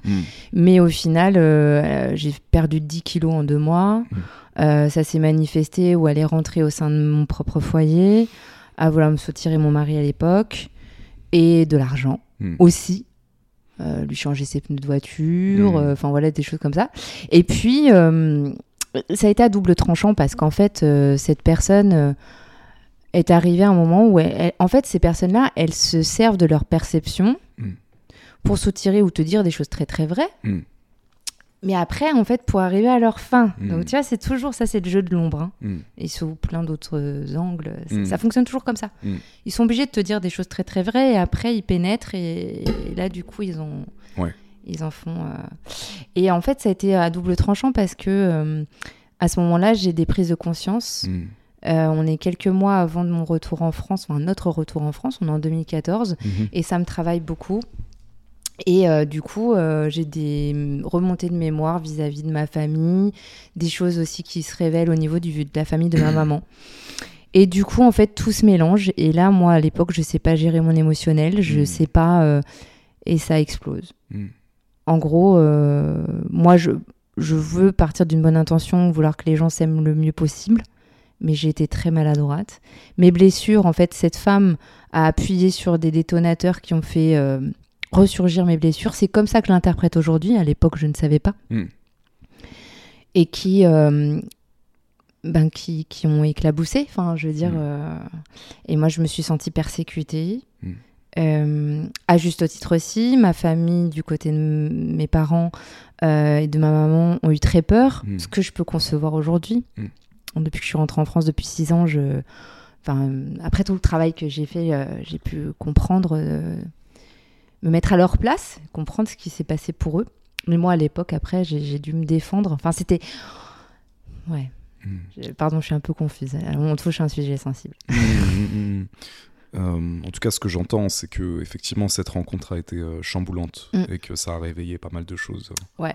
Mais même après, euh, ne plus avoir été en sa présence. Tout à fait, parce que en fait, euh, l'emprise, entre guillemets, elle a duré quelques mois, hein, hmm. 4-5 euh, mois. Comment euh, est-ce que tu as pu identifier que c'était une emprise? Grâce à Seb, grâce à mon ex-mari, où en fait, lui, il se rend compte qu'il peut plus me parler d'elle parce qu'il pense que je vais la défendre. C'est-à-dire que lui, il sent déjà un truc qui est louche. Ok. Et on peut plus en parler dans notre couple. Parce que sinon, en fait, je vais la défendre et mm. euh, il me perd. En mm. fait, je je sais plus le déclic. Je me revois euh, dans ma maison avec mon mari, et, euh, mon ex-mari, et lui dire Non, mais là, j'en peux plus. En fait, il se passe un truc. Mm. elle est trop présente. J'arrive plus à te parler. J'ai peur. Je commence à avoir peur de toi. Je venais de me couper de toute ma famille. C'était trop bizarre. Et, et, là, lui se libère. Il me dit Mais moi aussi, j'ai peur de te perdre. Et ça se passe le jour de mon anniversaire, ou le lendemain, en fait, grâce à lui, en fait, on arrive à lui dire à couper. Hmm. Parce que du coup, on y était tous les week-ends. Enfin, elle s'était immiscée, mais vraiment de manière très intime. Hmm. Hmm. Est-ce que tu aurais euh, des, des, conseils à donner pour euh, les gens qui nous écoutent, hein, justement, pour euh, éviter déjà d'entrer, d'être sous emprise Peut-être des red flags qui permettent de montrer qu'une personne est, est mal intentionnée et euh, ensuite peut-être aussi un conseil pour en sortir. Parce que c'est les deux. Alors là, euh, bien entendu, on est sur euh, un type d'emprise bien particulière, elle est psychique. Oui. On, peut se demander si toutes les emprises ne sont pas psychiques, mais là, ce que je veux dire, c'est qu'il y a aussi le côté mm. énergétique qui va avec, mm. le côté... ah oui, oui, très clair. mais après, il y a des emprises aussi dans des relations. on parle de la perversion narcissique, ces choses-là, tu mm, vois. Tout à fait. Là, oui, là, c'est spécifique parce qu'en fait, elle se disait ben qu'elle elle détenait des pouvoirs. Hein. Mm. très clairement. Euh, et, puis, euh, et puis, elle me flattait énormément. Et enfin, tu vois, c'est tout un procédé. euh. Ah, euh, attention, je dis pas euh, qu'il faut pas euh, flatter non plus et Mm. dire les choses, mais, mais là, c'était vraiment très fin. Enfin, Mm. j'ai pas vu venir. Et puis, quand même, elle me révélait des, des connaissances très pointues. Hein. Mm. Enfin, je veux dire, il y, a- il y a des choses quand même qu'elle m'a révélées. euh, entre C'est pour ça, c'est pas tout blanc, tout noir. Euh, je, je détiens des connaissances qui m'ont été utiles. Mm. Tu vois, donc euh, c'est pour ça. C'est très fin. Mm. Alors, un, un conseil pour euh, un red flag, euh, pour éviter. Déjà, éviter les gens qui vous disent tu dois. Mm. Si un euh, thérapeute, peu importe, quelqu'un qui te dit tu dois faire ci, tu dois faire ça, c'est non. Il n'y a personne qui doit te dire ce que tu dois faire. Mm. Quelqu'un peut te conseiller, bien évidemment, te donner un éclairage, c'est ce que je fais dans mon travail. Mais bien évidemment que la première des choses que je dis aux gens, surtout, n'oublie pas que je suis un être humain, que je travaille selon aussi mes croyances, mes perceptions, mes filtres, que ce que je dis n'est en aucun cas une vérité absolue. Remets-moi en question et surtout discerne. Discerne. Et donc, l'une des, un des premiers red flags, voilà, si quelqu'un vous dit tu dois faire ci, tu dois faire ça, non. On ne peut que suggérer. Je te conseille, je te suggère, tu peux faire ci, tu pourrais faire ça, mais après ça c'est toi qui décides. Mais le tu dois, t'as pas fait ci, t'as pas fait ça, cette pression-là, qui est très facile hein, de, tomber dedans. hein. Quand on, moi, quand je l'ai rencontré, cette personne, je suis en pleine justement ces posteriori euh, à- après justement tu sais où j'ai tout viré chez moi où je me dis Mm, ben du coup je vais m'ouvrir à une autre fois. Mhm. et ben la vie m'a testé et bah effectivement en fait euh, ce qu'elle proposait euh, ben, en fait euh, je me dis waouh elle a des connaissances la meuf. Et ah oui un conseil. C'est pas parce que vous rencontrez quelqu'un qui se dit connaître l'énergétique qu'il faut tout prendre comme argent comptant. Mm. moi du coup euh, dès qu'elle m'a parlé d'énergétique euh, ben moi c'est un domaine qui me fascinait mais que je connaissais pas ben, j'ai pris ça comme du pain béni. Et non. Hmm. Renseignez-vous, ouvrez-vous à différentes sources, testez, Mm. testez, mais discernez. Parce qu'en fait, pour pouvoir discerner, il faut tester. Hmm. Et comme j'aime à dire, la seule jauge que vous avez, c'est l'expérience. Hmm. Ne croyez jamais quelqu'un en sa propre parole, expérimentez. Mhm. Et là, vous pourrez discerner. Hmm. Voilà. Euh, Est-ce qu'il y a, euh, après peut-être cette personne, euh, d'autres, personnes que tu as rencontrées qui t'ont marqué Je pose la question, mais je connais déjà la réponse. Mais en tout cas, euh, sur ce chemin euh, Bien sûr. spirituel. Bien Mm. sûr.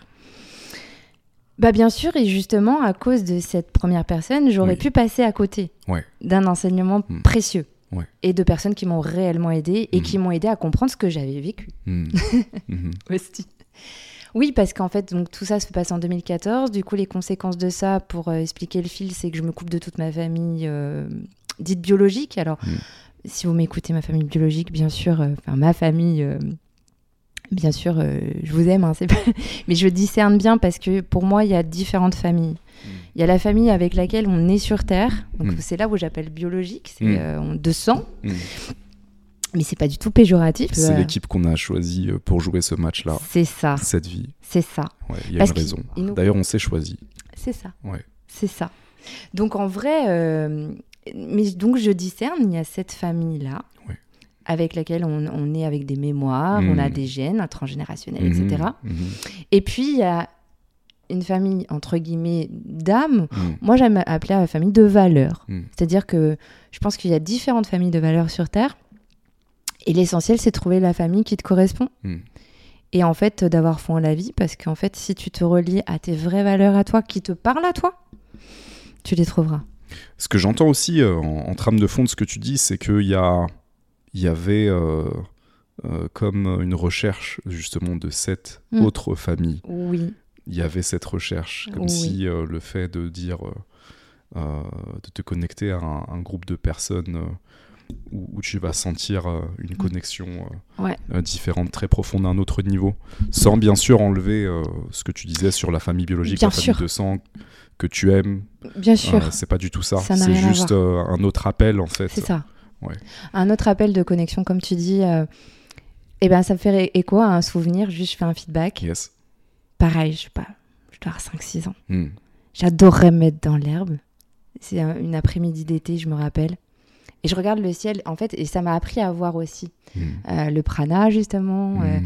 quand vous avez envie de commencer à voir le subtil, euh, vous pouvez vous entraîner, en fait. Mm. Notamment sur un fond blanc, on peut voir les auras. Hmm. Et le ciel bleu euh, est un formidable exercice. En fait, je m'a- je m'amusais à loucher Hmm.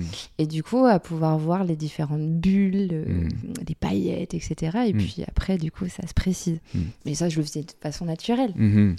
Et du coup, je me rappelle dire, mais venez me chercher. Vous êtes où? Parce que oui, là, c'est ma famille. Mm. Ma famille. Mm.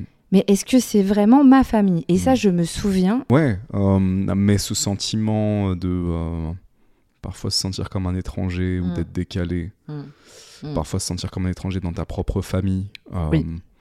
Pas parce qu'il n'y a pas d'amour, c'est pas ça. C'est plutôt d'être, euh, d'avoir une sorte d'originalité, de, de- tu vois, de ça. différence qui fait que ah, de- comme anomalie. On, on- on dérange. En Ouais, fait, c'est énergétique, c'est qu'en fait, il y a toujours un élément dans une famille Ouais. qui est là pour évolutionner. Mais c'est le propre de l'évolution, ça je l'ai Mhm. compris par la suite. Mhm. Et donc, on vient perturber Mm. cet équilibre-là, mais pour faire changer les choses. Et souvent, c'est cet élément-là vers lequel, en fait, on va se retourner. C'est-à-dire que moi, à un moment donné, alors aujourd'hui, les choses sont apaisées. Mais moi, à un moment donné, je me suis retrouvée avec toute ma famille, du côté maternel Mm. et paternel, de toute façon, tout le monde, Mm. ado. Hmm. Enfin, ado. C'est une façon de dire, mais plutôt un, un mur. Ouais, ouais. ouais. Ouais, une incompréhension totale. Mm. Et, euh, et après, bah, une fois que j'ai pu prendre du recul pendant trois ans, comprendre ce qui se passait, j'ai été en capacité de revenir et d'expliquer, Hmm. de voir là aussi où moi, Mm. j'ai éclaboussé euh, sans le vouloir. Parce que Mm. moi, la seule chose que je voulais, c'est que les gens s'aiment le mieux possible, Hmm. mais en disant des vérités sur des non-dits et des secrets de famille. Bien sûr. Mais sauf que bah, moi aussi, du coup, j'ai pas fait attention. J'ai été violente dans mes propos. J'ai été euh, influencée aussi par d'autres membres de ma famille jusqu'à croire des choses sur mon propre papa et je lui demande encore pardon aujourd'hui. Parce que ça, ça aurait pu lui faire du tort et. Enfin, ça y a fait du tort et ça y a fait du mal. Mhm. Et je lui demande pardon. Mhm. Mais, euh, mais aujourd'hui, en fait, j'ai des relations saines. En tous les cas, euh, Tant mieux. c'est ce que je ressens. Ouais, ouais. Mais c'est cool que tu aies pu euh, faire tout ce chemin où aujourd'hui c'est apaisé, Mm. tu vois, malgré ce qui s'est passé. Mm. J'allais aussi te dire que généralement, quand on a le profil d'un perturbateur, on perturbe pas juste la famille, on perturbe les groupes en général. Euh, moi, je me reconnais beaucoup là-dedans. C'est même plus fort que moi à certains moments de, de montrer en miroir euh, comment le truc fonctionne ou de pointer du doigt des trucs qui, Bah oui. sont normaux pour tout le monde, mais ne le sont pas du tout pour moi. C'est, ça fait partie du chemin, quoi. Euh, mais je voulais te ramener euh, sur, parce qu'on avait commencé à aller sur le- les enseignants qui Oui. t'ont marqué. Oui. Euh, tu disais que la quête pour toi, le Mm. chemin, en Mm. tout cas avec euh, euh, ton rapport à la spiritualité, aurait ça. pu s'arrêter après cette expérience Ah, qui a été violente avec ça. cette femme. C'est ça. Hmm. Et au final, ben, en fait, euh, ça remet la page blanche. On rentre en France, dans le sud, euh, dans le sud-ouest, Yes. à Mont-de-Marsan. Important les lieux, hein, parce que énergétiquement, il se passe des choses. hein. Je suis près des Pyrénées, Ouais. et ça, ça a un sens. Mm.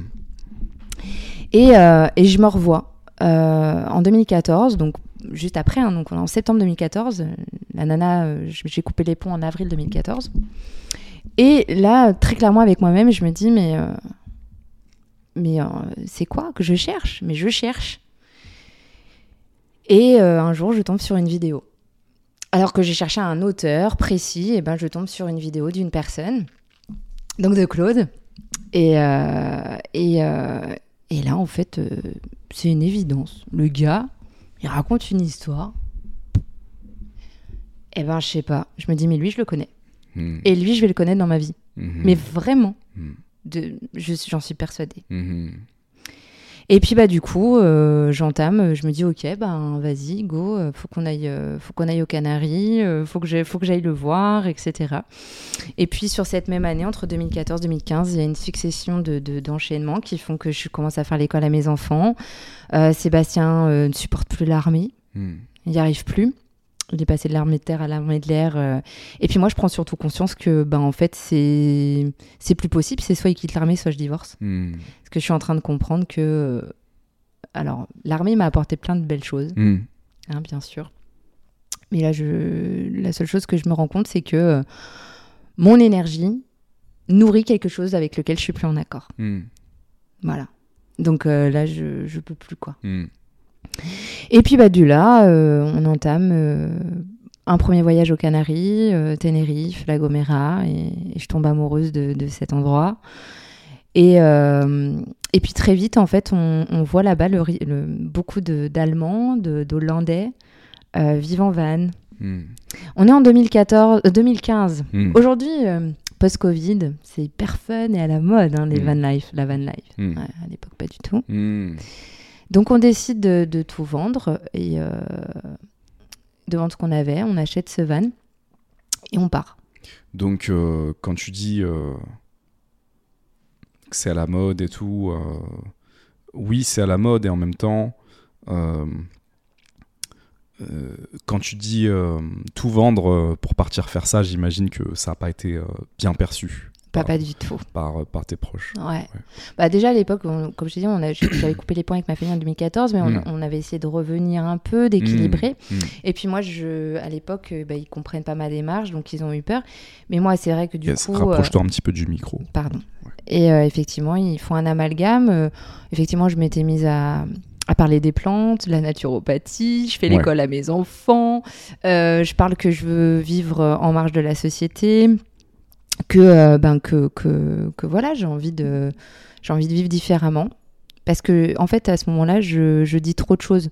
C'est-à-dire que je protège pas les gens. Euh, je le comprends aujourd'hui, c'est-à-dire que protéger dans le sens où en fait je leur divulgue des choses qui sont pas en mesure, c'est pas qu'ils sont pas en mesure de comprendre. Mhm. Et du coup, je pressens aussi des choses qui vont se passer en Europe et j'arrive pas à les définir. Et je me dis, j'ai envie de vivre, aille- enfin, faut que j'emmène mes enfants ailleurs, Mhm. entre guillemets. Et puis j'ai envie de, j'ai envie de me dématérialiser. Mhm. J'avais envie de, de me dire, mais si demain la civilisation s'effondre, c'était ça ma, mais c'était ça ma quête en plus. hein. Mhm. Mhm. Si demain tout se casse la gueule, on fait quoi les gars? Comment on vit dans la nature? Mm. Comment on vit avec peu? Et donc ça a été, euh, ça a été vraiment une, question qui m'a un peu obsédée. Mais comme je faisais euh, des choses à l'extrême, hein, parce que moi je suis, je suis quelqu'un, bien sûr maintenant j'ai appris la tempérance, mais, euh, mais mes extrêmes m'ont servi, Mhm. vraiment. Euh, bon, parfois desservi aussi. Mm. Voilà, j'ai beaucoup de regrets vis-à-vis de ça. Mais bah, voilà, ça fait partie de mon histoire. Ouais.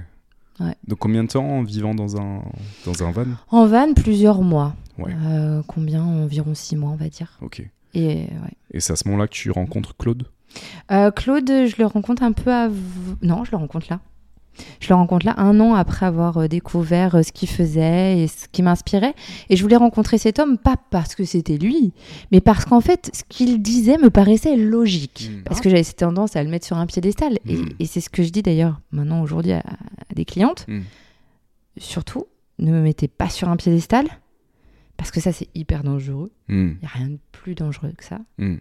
Parce que du coup, tu poses des attentes et tu projettes des attentes sur quelqu'un. Complètement. J'en profite pour dire à tous ceux et toutes celles qui écoutent le podcast la même chose. Ne me mettez pas sur un piédestal, s'il vous plaît. Ah Je, le, je le dis tout le temps, mais et pourtant, je crois que c'est encore pire si je le dis. non, c'est bien, bien de le dire. Non, mais on est, on est que des êtres humains, tu as raison. Ouais, c'est ça. et- que- avec des défauts que vous voyez pas forcément à la caméra. Mm. Mais euh, moi, j'ai- j'ai- je ressens le besoin de dire ça, que la lumière que vous voyez, euh, elle est euh, de l'autre côté euh, équilibrée par une ombre euh, équivalente. Exactement. Donc euh, voilà, faut redescendre un petit peu. euh. C'est ça. Le messager n'est jamais le message Hmm, et il faut bien distinguer. exactement. C'est pas parce que. euh, Moi, là, aujourd'hui, je parle de mon histoire, mais, euh, mais je suis ni blanche, Mm. ni toute noire, ni. Par contre, je, je sais que j'ai cette volonté Mm. en tant qu'humaine ou humaine en devenir, ça, Mm. c'est une autre question. Hmm, hmm, hmm.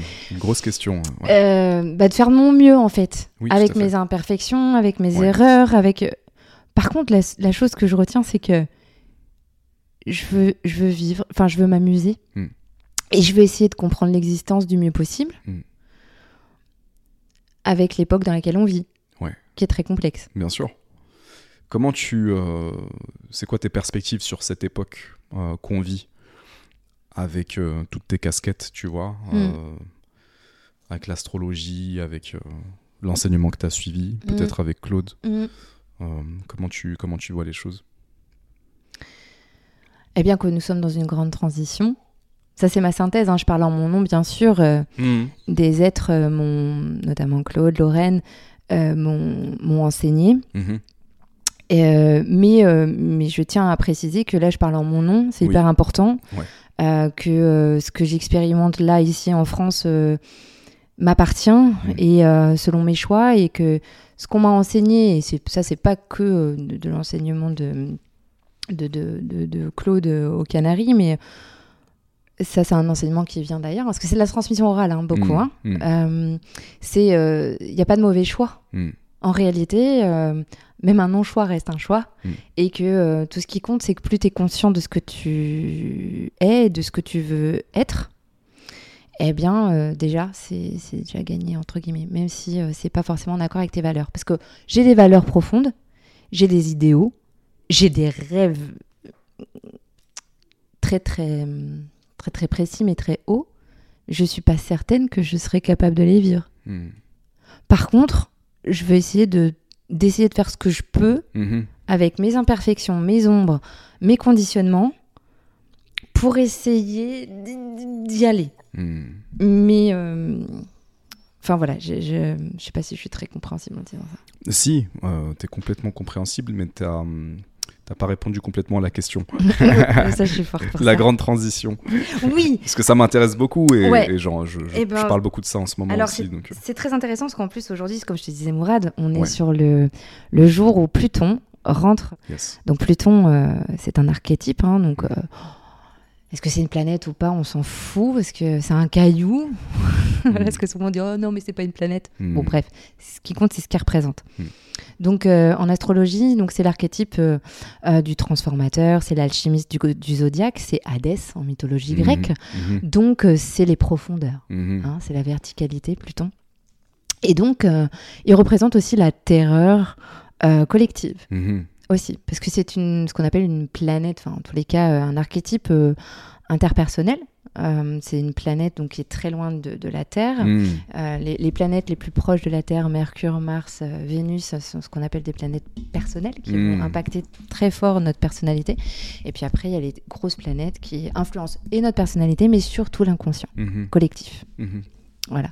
Donc moi, ce, qui, ce que entre ce que l'astrologie en dit, euh, moi de ce que j'ai pu, ce qu'on a pu m'enseigner il y a quelques années et encore aujourd'hui, et de ce que après moi j'en fais, parce que ce qui compte c'est après ce que toi t'en fais, Mhm. c'est ta synthèse à toi, Mhm.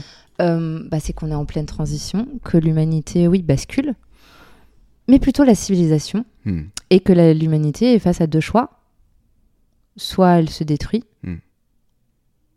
soit elle euh, se sauve, entre Mm. guillemets. Mais qu'est-ce que ça veut dire aussi là-dedans? Parce que l'humanité, on pourrait, on imagine tout de suite l'humanité au sens de la masse. Mm. Mais moi, ce que j'ai pu comprendre un jour, et ça a été une révélation, c'est quand euh, j'ai compris, mais parce qu'on me l'a enseigné, mais, mais j'avais pas tilté. Tu sais, on a Mm. beau te le dire, mais si, si t'as pas le déclic, euh, Mhm. l'humanité, c'est ce qui faisait ce ce qui est humain en nous. Parce que ce qui compte quand on dit sauve l'humanité, c'est sauve ce qui est humain en toi. Mhm. À l'heure aujourd'hui où on parle de transhumanisme et, Mhm. euh, et que l'IA est de plus en plus présente, Mhm. Et on le voit, moi la première être avec mon téléphone, euh, horrible, horrible. Je me déteste parfois. Pardon, faut pas dire ce mot. Mais enfin si, eh bien euh, oui, on est en train de muter. Mhm. Mais peut-être pour le pire Mhm. ou pour le meilleur. Mhm. Moi je suis une grande utopiste et je Mm. préfère euh, dire que moi je, je crois fondamentalement, fondamentalement pardon, en l'humain. Par contre il y a des enjeux, oui, et ça j'en suis pleinement consciente. Et c'est pas pour ça que je suis déprimée, bien au contraire. Ça me fait penser à une citation euh, du Carl, le Carl Jung, qui avait dit, euh, on lui demandait, je crois qu'on lui avait demandé, est-ce que vous pensez que, est-ce que vous pensez que la civilisation humaine peut perdurer? Est-ce que vous pensez qu'on peut s'en sortir? Et il a pris un temps de silence euh, pour répondre et il a dit euh, si suffisamment de gens font leur travail intérieur, peut-être. Voilà. Et donc ça recoupe vraiment sur ce, sur ce que tu disais, ouais, sauver l'humanité à l'intérieur de vous, euh, Mm. cheminer euh, intérieurement, Mm. ouais.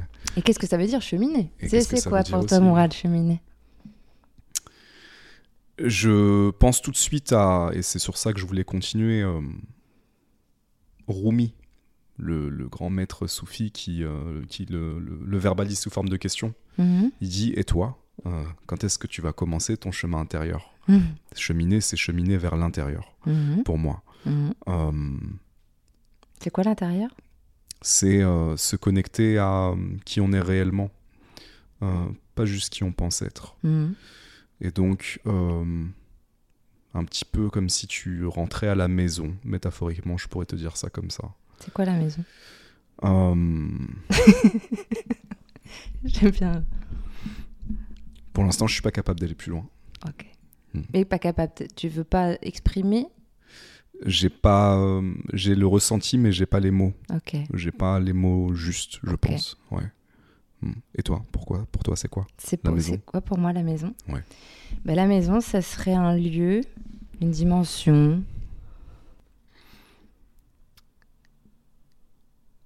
où je vis en accord total avec la nature. C'est-à-dire que c'est un lieu où les lois sont en accord total avec la nature, mais par contre, fondamentalement, il faut des lois. Hmm. Et si tu n'es pas dans ces lois-là, tu jartes, Hmm. très clairement. Est-ce que tu penses que euh, c'est la question qui se pose aussi pour nous collectivement, euh, en tant qu'humanité, euh, dans cette période Hmm. Hmm. Hmm. C'est très intéressant hein, parce que parce qu'à l'heure où l'astrologie a pu l'expliquer là ces deux dernières années, on avait l'axe des éclipses qui représentent notamment vers quoi doit tendre l'humanité pour Oui. pouvoir euh, avancer. Ouais. On avait le nœud nord, donc la tête du dragon, c'est un peu Hmm. technique, mais le, le- en, en taureau. Mhm. Et taureau, c'est un archétype, une représentation énergétique de du, du présent, Mhm. là et maintenant, l'épicurisme, mais c'est aussi la maîtrise de la matière. Et donc de revenir à l'essentiel. Mhm. Donc euh, l'idée, c'est que l'humanité, euh, là depuis deux ans, puis on le sait maintenant, ça a été mis en lumière, les ressources planétaires sont mises à mal. Mais euh, effectivement, ça, en met- ça engendre d'autres questionnements, dans le sens où est-ce que c'est vraiment la planète qui n'a plus de ressources ou est-ce que c'est les richesses qui sont mal distribuées et Mhm. qui font que euh, les humains sont en souffrance? Bien sûr. La réalité, c'est qu'il y a suffisamment de ressources pour tout le monde. On est bien d'accord Et quand on nous dit qu'on est trop nombreux, moi, je n'y crois pas une seule seconde. Moi non plus. Par contre, le système fonctionne très mal, ça oui. Et c'est une civilisation. Là où je voudrais Ouais. rassurer, surtout, si vous nous écoutez, en tous les cas, moi, c'est mon interprétation. Et si ça se trouve, ça me sert juste, moi, à survivre. tu vois? Ouais, des fois, je pas dis- de prétention euh, Non. C'est de simplement. c'est la vérité. C'est ah non, c'est ma perception. Après, si elle résonne avec d'autres, bah tant mieux, tu Mm, vois. mm, En tous les mm. cas, moi, ce que j'ai découvert, c'est que plus j'écoutais mon intérieur, justement, parce que la question c'était ça, c'est quoi cheminer vers l'intérieur? Il faut reprendre le fil. Euh, c'est de comprendre aussi ce qui se passait au niveau biologique, quantique. C'était ça fait re- reflet à ce qui se passait en 2012. Là, je me dis ah mais mes cellules sont intelligentes. mm. Et ce que j'ai pu apprendre, c'est que effectivement, au, au sens euh, anatomique du terme, nous sommes composés de milliards d'atomes. Mm. Euh, nos cellules ont un système reproductif, euh, elles ont un système respiratoire, Mm. et elles sont composées d'atomes, etc. Mm. Et quand déjà on peut s'imaginer que de manière énergétique, enfin de- oui, au niveau énergétique, quand on sait que une euh, bombe nucléaire est déclenchée par la fission, la fission, c'est ça, Euh, d'un ou quelques atomes. Mhm, mhm. Bah, je vous laisse, on m'a dit un jour, je te laisse imaginer, tu es composé de milliards d'atomes. Si Mm. tu avais la capacité de pouvoir maîtriser ta force, Mm. imagine Mm. la puissance, Le pouvoir, bien sûr. pouvoir énergétique d'un Mm. seul être humain. Alors Mm. imagine à 7 milliards.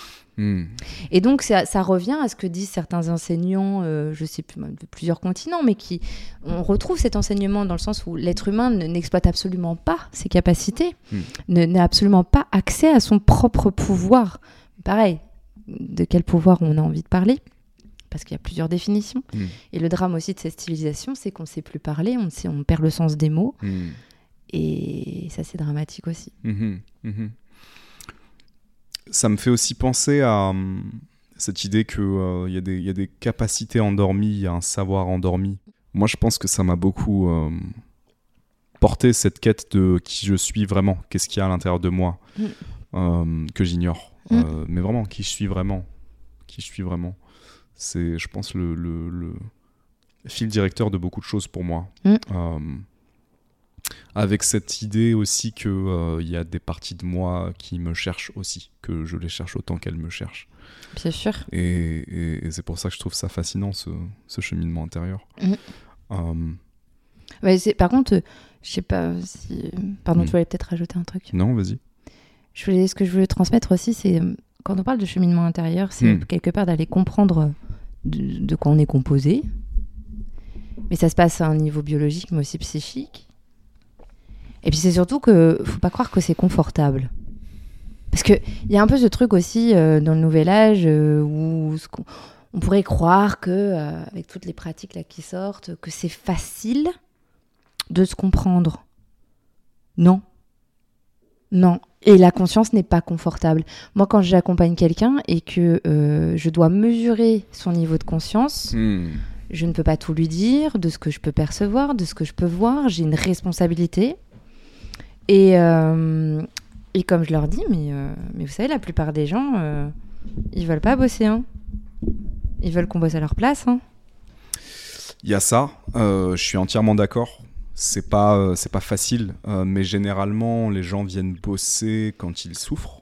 Mm. Euh, J'allais aussi te le dire différemment. Mm. Parfois, c'est la vie qui nous impose le travail. Donc, toi, tu es dans une situation où tu as vécu un événement difficile, Mm. tu souffres et c'est là que tu vas chercher de l'aide. C'est souvent aussi comme ça que ça, ça commence. C'est ça. Euh, sinon, euh, pourquoi s'imposer ça? C'est ça. Euh, quand je vois certaines des choses que j'ai faites, effectivement, qui m'ont permis de, de- Je parle de chamanisme, je parle de Mhm.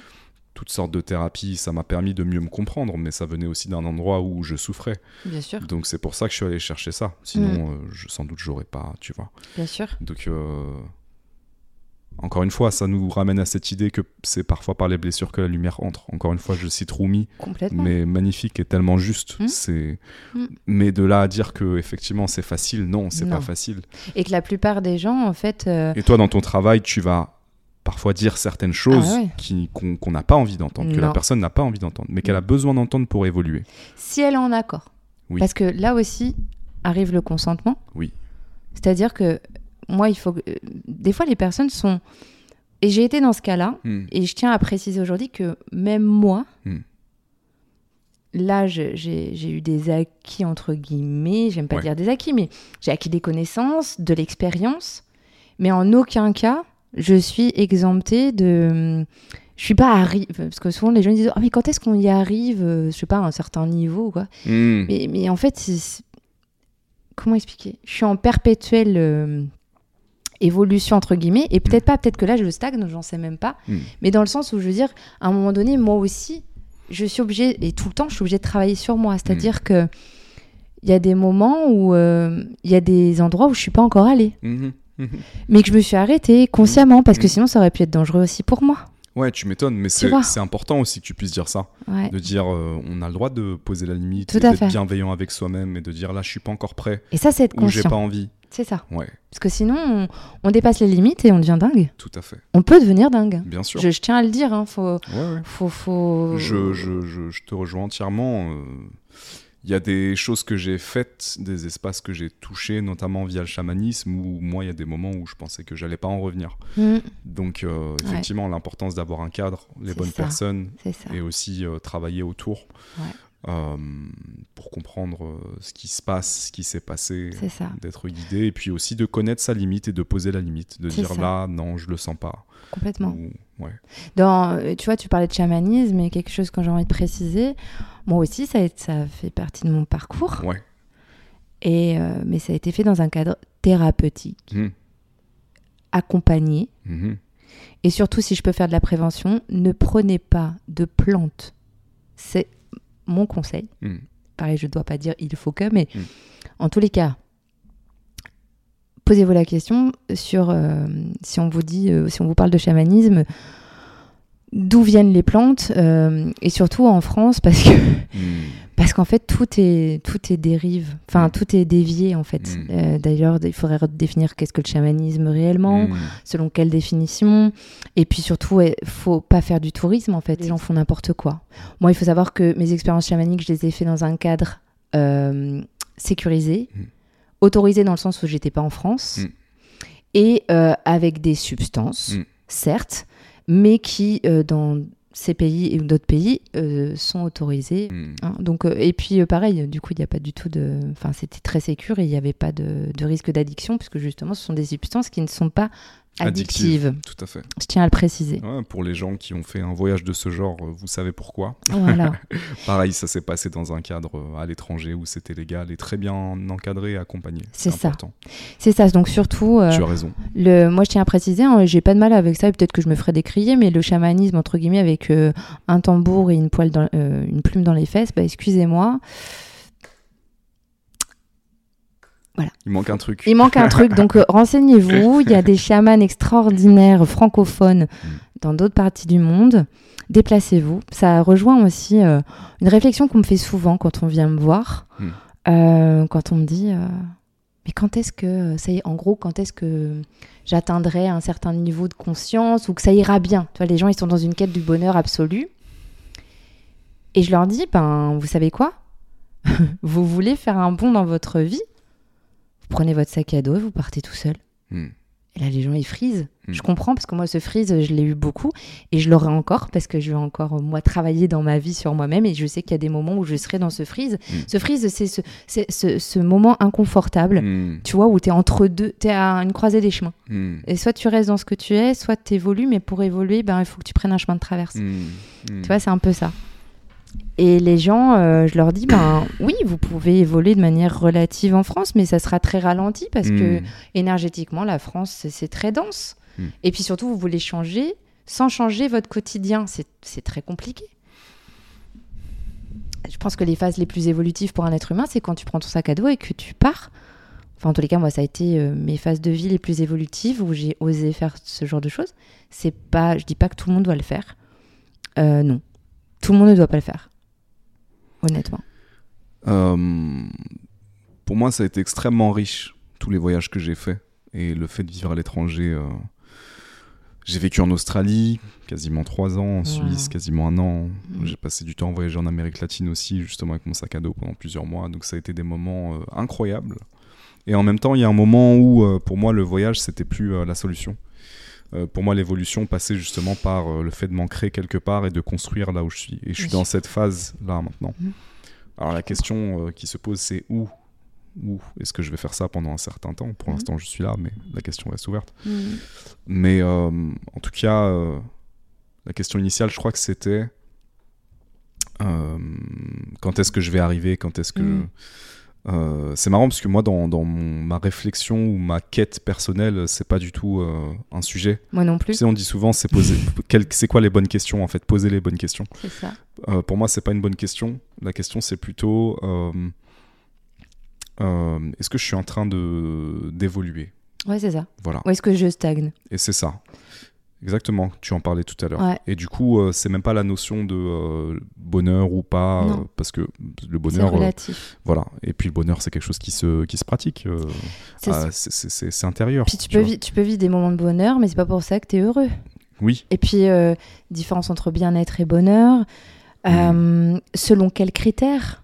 Oui. exactement. aussi, parce que les gens définissent leur bonheur en fonction de certains critères aussi Ouais, sociétaux. ouais. Et moi, je suis comme toi, je, je me suis jamais posé cette question. Mm. Euh, mais par contre, euh, je me souviens d'un moment où je suis en, bah, je suis aux Canaries, hein, je suis en stage, Mm. et justement, on accompagnant, parce que du coup, on était plusieurs, on s'accompagnait, on, on s'apprenait nos techniques, etc. Et à un moment donné, je suis justement dans un, je mets des guillemets parce qu'il faut pas dire ce terme, mais dans un soin Ok. par la respiration. Ok. Je respire à une certaine fréquence, à une certaine vitesse qui me fait modifier mon champ de conscience. En gros. Oui. Hein. Et donc, euh, à un moment donné, justement, je dis euh, Je veux y arriver, je veux y arriver. Et là, je le vois, il me fait Mais tu veux arriver à quoi? Mm. Arrête Mm. C'est pas ça la question. Mm. On s'en fout de ça. Et là, bon. Ah bah oui. Arriver à quoi? Arriver quoi? À mieux respirer, mais pour faire quoi? Euh, Non. Respire et puis tu verras ce qui va se passer. Hmm. Respire et arrête de dire tu vas y arriver ou pas. Enfin, je sais pas si tu vois ce que je veux dire, mais Ouais, ouais. mais du coup, c'est et les gens ouais sont pensent que je sais pas, ils, se figurent des objectifs alors que la vie c'est un, c'est un chemin comme tu disais et c'est intéressant parce qu'en langage des oiseaux on dit emprunter un chemin, mais justement emprunter c'est faire des empreintes.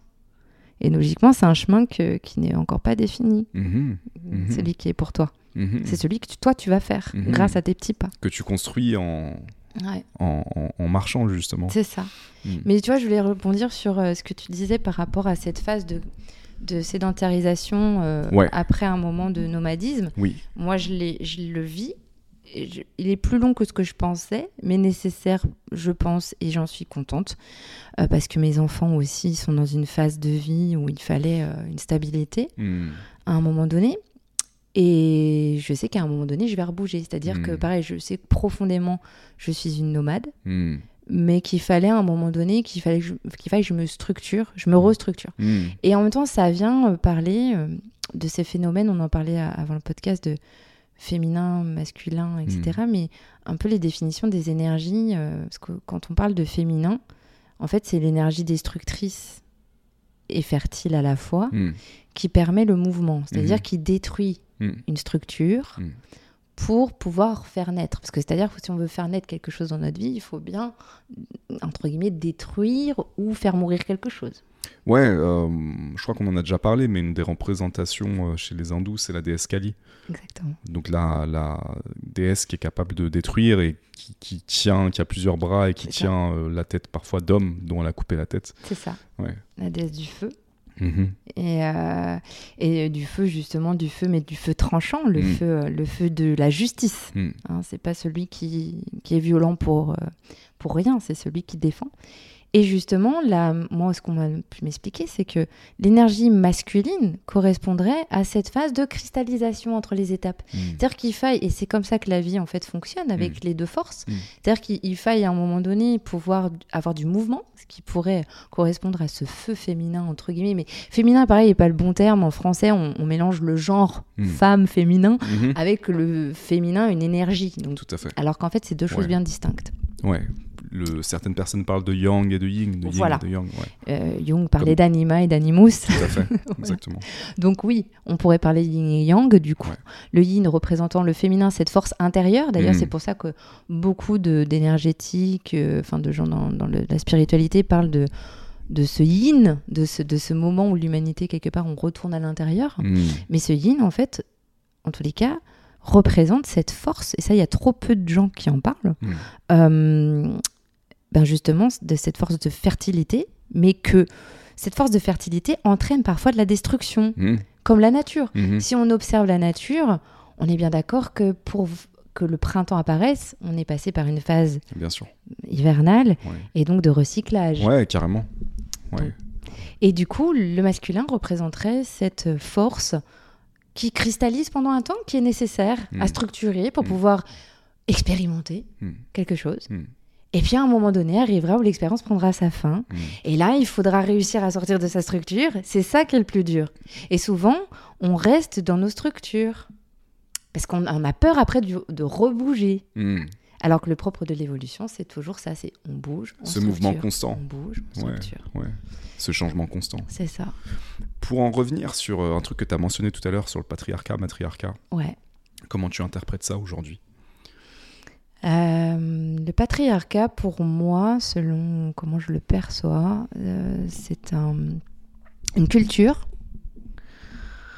alors, qui a été largement euh, favorisée via les religions. Mm. Mais les religions, même si je les respecte, attention, pareil, je repose le cadre, je Mm. peux en parler, critiquer, pointer du doigt tout en respectant, parce Mm. qu'elles ont un sens, et ça, je le pense réellement, et que c'est nécessaire dans ce jeu qui est la vie ici Mm. sur Terre. Mm.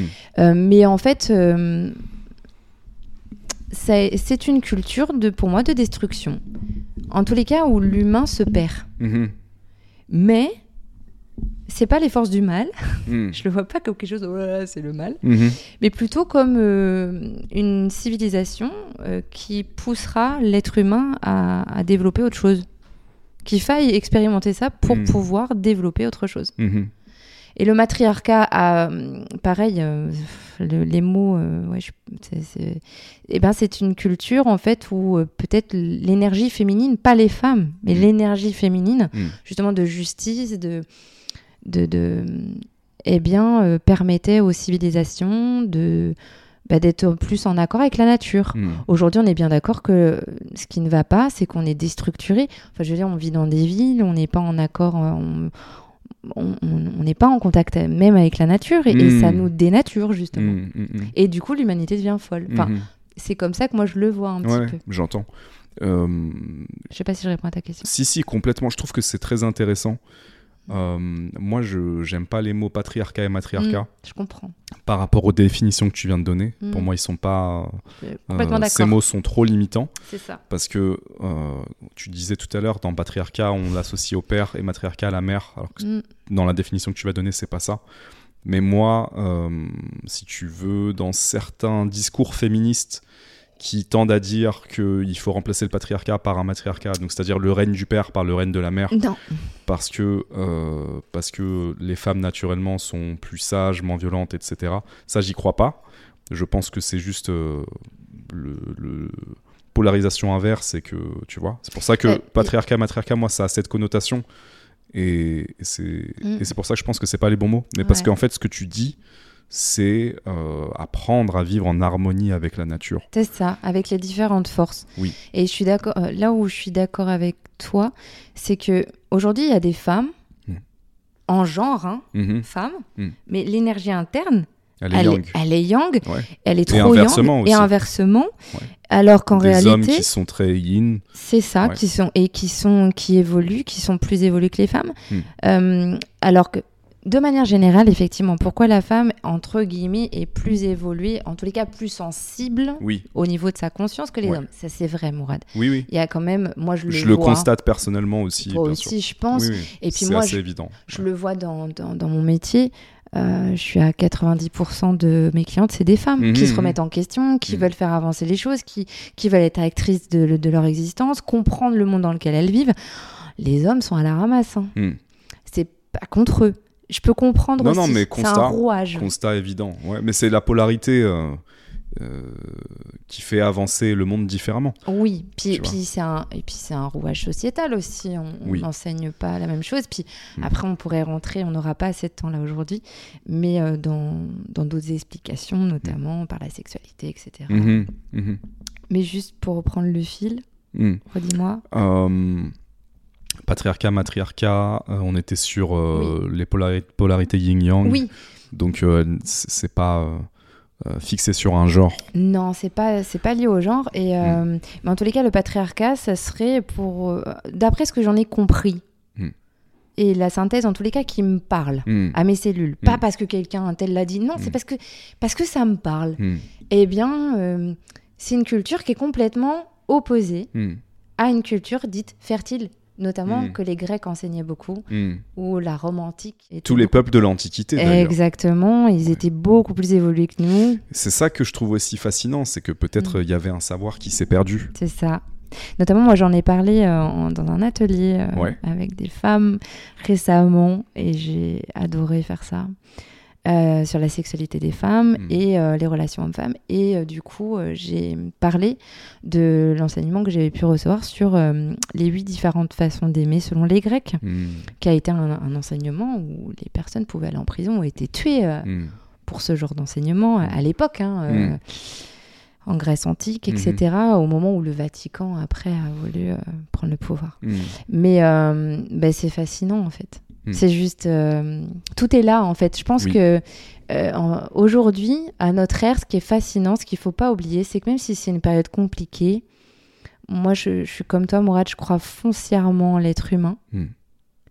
Et on pourra pas me l'enlever, même si on pourrait me dire, oh, t'es une utopiste et tout. Bah, pff, je préfère l'être que pas du tout, en fait. Parce qu'être défaitiste sur le genre humain, bah, je suis désolée, les gars, mais euh, en gros, vous vous dites que vous allez vous prendre un mur dans la face, mais genre, on est tous ensemble, donc all- allons-y gaiement. Non, en fait, c'est pas cool, parce qu'on a des enfants. Mhm. Et, euh, et qu'on devrait, moi la première, et moi la première, je suis pas parfaite, et moi la première, je nourris un système que je n'aime pas. Mm. Euh, mais en tous les cas, j'essaye un maximum, malgré mon inconscience, parce Mm. que je suis Même si, oui, j'ai, il faut que j'ose le dire, une conscience différente de la plupart des gens, Hmm. ben, j'ai encore plein de couches d'inconscient. hein. J'aime à dire que je ne sais rien et j'aime remettre euh, constamment mes certitudes en question. Tu vois. Bien sûr. Et, euh, et ce que je voulais dire, pardon, j'ai reperdu le fil, mais c'était très important. J'ai perdu, il y avait un truc super important que je voulais dire. C'est pas grave, ça reviendra. Ça reviendra. Là, je crois que je peux pas t'aider. C'est pas grave. Je me suis un peu perdue dans mon, dans mon, dans mon truc, mais c'était Mm. sur la, la société en général. Oui, ce que je voulais dire sur l'humain. Oui. Voilà, c'est ça. Euh, que euh, Jean-Jacques Rousseau avait dit euh, que l'homme naît bon, c'est la société qui le corrompt. Mm. On est bien d'accord qu'un bébé, quand il naît, il naît bon. Mm. Enfin, je veux dire, euh, voilà. Qu'est-ce qui va faire qu'il va devenir un humain euh, faisant des choses néfastes pour lui-même et la société ou bénéfiques Ben, ça va être son environnement, son cadre proche et aussi sociétal, c'est-à-dire le pays dans lequel il va vivre. Hmm. Et, euh, et ça, ça va le définir, ouais. Hmm.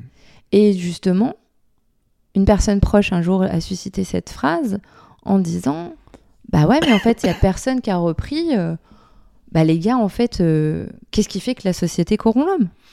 Pourquoi les philosophes n'ont pas repris cette phrase? Hmm. Mhm. Pourquoi on n'a pas été plus loin dans la réflexion? Ça, c'est intéressant. Mhm. Ouais, y a- y a- on est vraiment à une croisée des chemins. En tout cas, moi, je le ressens comme ça, de manière, euh, enfin, en termes de civilisation Ouais. Et personnel. et personnelle aussi. Bah, en fait, euh, le fait de, de, de, de sentir, je pense que beaucoup de gens le sentent et le comprennent, qu'il y a une grande transition, qu'on va sortir de quelque chose Ouais. pour aller vers on sait pas quoi. euh, ça nous amène forcément euh, à notre individualité. Mm. Du coup, ça te force à te poser Mm. la question de bah, qui est-ce que je veux être, quelle vie est-ce que je veux vivre? Et puis ta responsabilité. Mhm. Parce dans que. tout ça, dans tout ce système, Ben ouais. collectivement, ouais. Tu- La- Que, que tu disais que parfois tu t'en veux de nourrir un certain Ah, système. bien sûr. ouais. Et, Et, y a- en même temps, et en même temps, euh, c'est un système qui est tellement euh, puissant et tellement prégnant que dedans. euh, voilà. Voilà. Et en Mm. fait, c'est ça que j'aime. ah, Enfin, j'aime. Je le rappelle souvent. Oui. Parce que moi, c'est ce qui me ramène aussi. Et c'est pas confortable, ce que je vais dire. Mais on est en Occident, là. Mm. On a cette chance, Mourad, là, d'être derrière un micro, Mm. dans un très bel appartement à Paris. On est trop bien. Et. Ouais. Mais en fait, ce que je veux rappeler à tous les auditeurs aussi, c'est. euh, nous sommes nés dans un, une partie du monde, dont on fait partie des à peu près 20% en Occident, où on a le cul dans le beurre. Mais il faut pas oublier que si on a le cul dans le beurre, c'est parce que 80% de la planète souffre. Tout à fait. Et par contre, que nous avons une sacrée responsabilité. Attention, on va pas se culpabiliser ni se flageoler toute notre vie. Mm. C'est-à-dire qu'en fait, si on a choisi de jouer ce rôle-là Mm. Dans cette partie de ce continent, bah, peut-être qu'on a un rôle à jouer en fait Mm. pour aider les autres. Mhm, mhm. Mais c'est pas en allant que. Ah, c'est fabuleux de faire de l'humanitaire, attention, c'est fabuleux de partir sur le terrain. Mais quand les gens ils disent Oui, mais moi, qu'est-ce que j'y peux, moi? Moi, moi, qu'est-ce que j'y peux? Tu parles de quelque chose de, de fondamentalement différent, de transformer de l'intérieur en C'est fait, ça. Mm. C'est-à-dire de changer le système de, changer de système de l'intérieur, Mm. mais en passant par nous. Le système, entre guillemets, mais c'est vaste en fait Mm. quand on parle de système. Puis on a- on a- on n'a pas assez de temps pour, pour, pour parler de tout ça. Mm. Mais juste pour donner cette notion importante, c'est il, il est important et c'est pas confortable de se rappeler que si nous sommes, malgré que c'est de pire en pire en France et ça le sera dans les années Yes, probablement, avec la ouais. situation économique, etc., c'est dramatique Bien sûr. mais de, de se rappeler que, ok, si j'ai cette chance de faire partie de ces 20%, alors j'ai peut-être une responsabilité de remise en question sur ma propre personne, Mm. sur comment je vis, Mm. sur mes ressources, Mm. mais aussi sur comment je nourris ce monde pour que justement il puisse changer. Parce que ça viendra pas de l'autre bout de la planète. Ils n'ont pas le temps pour ça. Ils sont déjà en train d'essayer de survivre. Exactement. Donc moi, ce que j'ai envie de dire, et en même temps, euh, c'est pas pour se, c'est juste pour se responsabiliser, mais ça fait peur, se responsabiliser, mais ça fait peur, parce qu'en réalité, le pouvoir, le vrai pouvoir, hein, pas celui qu'on assoit sur l'autre, Mm. c'est effectivement dans ce, ce- ce système capitaliste euh, économique qui Mm. s'assoit sur les autres et c'est du Mhm. pouvoir. Mais le vrai pouvoir, c'est de, ok, qu'est-ce que je moi peux faire pour me changer et comment, mais dans quel but? Bah, De vivre la vie que tu as envie de vivre. En fait, si tu as envie de rendre service, moi, c'est ce qu'on m'a dit. Tu as envie de rendre service à l'humanité. Mais kiffe. Par contre, fais pas semblant de kiffer pour quelqu'un d'autre. Tu vois, à un moment donné, bien sûr que j'ai un rêve ultime, c'est de vivre de manière la plus harmonie, en harmonie avec la nature. Mais je me suis vite rendu compte, en allant m'y confronter, parce que j'ai expérimenté des choses Yes. extraordinaires, Yes. et ben qu'en fait, j'étais tellement encore accro à l'Occident Hmm. que j'allais me forcer à vivre des frustrations Hmm. mais au final, ben, je, je me, f- je me mentais à moi-même. C'est-à-dire que je me m'inventais une vie. Il y en a beaucoup hein, qui s'inventent hippie. C'est chouette leur valeur. Mais ils s'inventent ça. Alors qu'en réalité, ils ont plein de frustrations qui n'ont pas été réglées. Hmm. Et je me suis dit, non, en fait, je vais peut-être être plus honnête avec moi-même. Mhm. Je suis pas capable, Hmm. même si c'est un rêve. Mhm. Alors je vais rentrer en Occident Hmm. Vive ta vie. et vivre ce que je dois Ouais. vivre et trouver ma place, Hmm. trouver mon rôle. Hmm. Et je me suis dit, ok, donc j'ai- plein de connaissances. Hmm. J'en ai encore plein à découvrir. J'ai des perceptions. J'ai une histoire. Qu'est-ce que j'en fais? Exactement. Et, et au final, euh, peut-être que c'est ça qui va permettre de transformer les choses de l'intérieur. Tu vois, Euh, dans tous ces challenges qui Mhm. arrivent, ce changement de civilisation, ces bouleversements, Mhm. peut-être que ça va partir de là. Si suffisamment de personnes à l'intérieur, Font des relais. tu vois, ont Ouais. exactement l'ampoule Ouais. qui est déjà, Ouais. qui commence à s'allumer. Moi, je veux plein de relais. et, qu'on permet euh, aux gens de se connecter aussi et de se rencontrer. C'est ça. Peut-être que- que- qu'il y a un moment où Ouais. ce sera, tu vois. Ce sera possible. Il y aura peut-être une Mhm. bascule. Parce que la vérité, c'est que. y a- enfin, la vérité. Ça, c'est un mot pareil, banalisé dans notre langage. Mais non, il n'y a pas de vérité absolue. Mais ce que je pense, Hmm. fondamentalement, c'est qu'il faille avoir des êtres, et il faut le savoir qu'il y a des êtres sur Terre. Si, si l'équilibre planétaire existe encore aujourd'hui, c'est parce que dans l'ombre, entre guillemets, mais c'est pas long, mais en dehors de ce qu'on voit sur les Mm. médias ou quoi, Hmm. il y a des êtres hein, vraiment qui œuvrent, qui mettent toute leur vie, Hmm. ils investissent toute leur vie au maintien de l'équilibre de la planète, Mm. énergétiquement. Mhm. Et du coup, c'est juste que eux existent et qu'il faille qu'ils vivent de cette manière, mais il faut aussi pouvoir ramener ce que eux euh, peuvent apporter ben, dans, dans la dimension plus dense, en fait. Un Tout peu comme fait. un relais qu'on peut avoir dans les différents strates aussi euh, Yes. de dimension. Tu, tu me suis Je Yes. pars un peu loin. Non, je te suis complètement. Mais du coup, il faut ces relais, et Mm. dans la matière, et Mm. dans le subtil. Mm. Et moi, je me suis dit, bon, bah ok, je suis pas parfaite, j'arrive pas à aller forcément euh, vers mes rêves. Et peut-être un peu comme dans Matrix, euh, quand Neo va voir l'oracle et que elle lui dit volontairement, elle lui dit pas volontairement qui il est, bah, pour qu'il puisse faire ce qu'il a à faire. Et ben, enfin, j'en sais rien. Je me dis, ben, si ma boussole, on m'a dit un jour, ta boussole, c'est ce que tu kiffes, ok, et ben, assume. J'assume que je suis et encore accro à ce système. Hmm. Ouais, tu vois, je m'habille, euh, ouais, je- j'aime kiffer ce personnage. Mais la réalité, c'est qu'Emilie, il faut qu'elle nourrisse aussi Émilie à poil dans les îles, Hmm. Mhm. avec son paréo, Mhm. pour aller justement connecter la nature. Et en même temps, revenir avec tout ça pour, euh, pour pouvoir euh, transmettre du mieux que je peux. Yes, et je trouve ça courageux même. De, de... En tout cas, quand- comme quand toi, on a vécu les deux choses, tu vois, et, et plein d'autres choses. Mais de savoir, tu vois, vivre proche du naturel et vivre dans une vie un peu plus euh, euh, confortable, mais inconfortable par d'autres choses. Ouais. Inconfortable par euh, Par la conscience. la civilisation, Ouais. la ville, euh, la conscience ou l'inconscience. Mhm. Mais de dire, euh, bah, je vais faire ce taf ici à mon échelle, à mon échelle, à mon humble niveau de Mhm. cheminant, cheminante. Et peut-être que je fais plein d'erreurs. hein. Et, et en faisant des erreurs, sans doute, on en fait tous. Euh, je trouve ça courageux aussi de d'être dans la civilisation, tu vois, d'être dans la boue. Je trouve parce Et que moi longtemps j'ai voulu partir en fait. Ouais. Euh, longtemps c'était le thème, euh, c'est je me barre. Ouais. Ou ce- la France par exemple, je me barre de ce pays qui coule, où les gens se détestent de plus en plus, où ça va Mhm. mal se finir en guerre civile, où nos politiques sont corrompus jusqu'à la moelle et nous mentent, mais à longueur de journée. Et en même temps, on se sacrifie peut-être à rester ici, hein, parce qu'effectivement, parfois, il faut se dire, est-ce qu'il faut pas... Oui, bah, en tout cas, chaque, à charge à chacun, charge à chacun Oui. de, de, de, décider là où il va être heureux, parce qu'au final, c'est le plus important. Mm. Là où, où tu te sens bien, et, Mm. et ville, pays, etc., peu importe. Exactement. Mais aujourd'hui, euh, moi, ma, ma conclusion, c'est que euh, euh, je suis content d'être là, et de, en Mm. tout cas pour l'instant, Moi aussi. et, et de donner ce que j'ai à donner ici, parce que c'est aussi ça, C'est euh, contribuer, à chacun notre manière, chacun avec nos compétences, nos talents, nos spécificités, C'est ça. contribuer à notre communauté Mm. Je- quand je parle de communauté, je parle de communauté humaine, c'est-à-dire les gens Mm. avec qui on a des interactions qu'on touche. C'est ça. Hmm. Et bravo. Bravo parce qu'il faut qu'il y ait de plus en plus de gens qui offrent euh, la parole, des personnes comme toi qui permettent cet espace euh, de communication. Moi, de parler de mon histoire, euh, et encore c'est un petit bout de mon histoire, Hmm. mais, euh, mais euh, je me disais, mais est-ce que c'est important Enfin, tu vois, de- de- je me sens toute petite. Hmm. Puis à la fois, je me dis, mais non, en fait, par, mon, par ce que je vis, en fait, ça peut être universel et ça peut aider d'autres gens aussi. Mhm, mhm. En tous les cas, j'ai des valeurs que j'essaye de nourrir intérieurement. Je n'arrive pas à les appliquer à 100% dans la matière parce que c'est très complexe. Mais en tous les cas, la seule chose dont je suis certaine, c'est que j'essaye d'être la plus de, enfin, le plus possible de bonne foi Mhm. avec ma conscience. Mhm, mhm. Ouais, je pense que c'est important d'avoir cette, euh, cette forme d'honnêteté. Euh, cette honnêteté. Je voulais te poser une question sur euh, les, les gens que tu accompagnes. Est-ce que tu euh, vois des thématiques récurrentes euh, Ouais. en ce moment, notamment autour de- du sujet qu'on n'a pas traité Oui, C'est Mais c'est pas grave, on va changer le titre du podcast. Je kiffe quand ça se passe comme ça.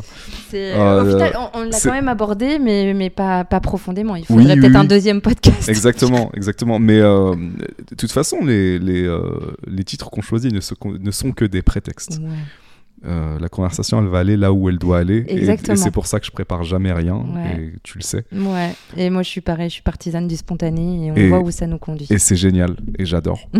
Euh, mais oui, peut-être euh, si tu s'il y a Ouais. des thématiques récurrentes, en tout cas peut-être en lien avec la période Ouais. qui, qui se joue dans, dans ce Post-Covid. que tu vois notamment. Bah, post-Covid, hein, des personnes qui ont pris conscience de. Qui ont des prises de conscience euh, après cette période, mais ils n'ont pas conscience que c'est cette période-là aussi qui les a amenés à se poser des questions sur Mhm, eux. mhm, Euh, moi, ce que je peux voir, c'est euh, si on parle de, de, de failles communes ou de blessures communes que je peux voir chez les gens et qui sont dues à une influence collective, enfin de l'inconscient collectif, qui va être notamment, et là je vais parler un peu psychologie, de l'autorité intérieure, justement, dans le sens où en fait on a perdu notre propre autorité. mhm, Euh, en tous les cas, on ne nous élève pas, cette Mm. civilisation ne nous permet pas de développer notre propre autorité intérieure. Qu'est-ce que j'entends par là? Notre autorité propre, Mm. quelque part une souveraineté, mhm. ok? Parce qu'on est toujours sous l'influence de l'autorité dite parentale, mais qui se décline après, plus tard, à l'âge adulte, sous différentes formes. Donc c'est pas nécessairement tes parents bio- biologiques. c'est tu, pas tu forcément. peux projeter sur autre chose. Sur autre chose, sur ton travail, Mhm, ta hiérarchie, mhm, mais aussi nos gouvernements. mhm. hein, parce qu'on est sous les strates euh, euh, donc de l'autorité parentale qui est Oui. nécessaire hein, ju- Ouais. jusqu'à l'adolescence, bien Ouais. évidemment, puisque les parents nous permettent de poser des limites, etc. Mhm. Mais le propre de l'évolution, c'est qu'à un moment donné, il va falloir dépasser l'autorité parentale. Mhm, Mais chose que la plupart d'entre nous, nous ne faisons pas toute notre vie.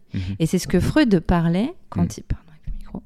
T'inquiète. Euh, Freud parlait quand il disait que symboliquement, il fallait pouvoir, si l'être humain voulait devenir adulte, il va falloir qu'il casse à un moment donné l'autorité parentale, Mm. la remettre en question pour pouvoir évoluer. Mhm, mhm, Et ça, c'est commun à, tout- à toutes les personnes qui viennent me voir. Mhm. Et euh, c'est fascinant de voir sous quelle forme ça se décline. Ouais. Ah Donc, ouais. euh, comme tu disais, l'entreprise. Les relations amoureuses, Mm. euh, beaucoup les relations amoureuses d'ailleurs, Mhm. où on va projeter les attentes de papa et maman ou reproduire les schémas. Mais oui, oui, des reproductions et, et qui sont induites inconsciemment par la, la- la culture judéo-chrétienne. mhm, Énormément, mhm, bien sûr. C'est euh, les gens aussi ont une représentation de l'amour qui est complètement euh, biaisée ou en tous les cas euh, guidée par la, la civilisation Mhm. judéo-chrétienne. Mhm. Ouais, donc c'est des trucs qui sont même inconscients. c'est complètement inconscient et c'est de l'ordre de l'inconscient collectif. Mm.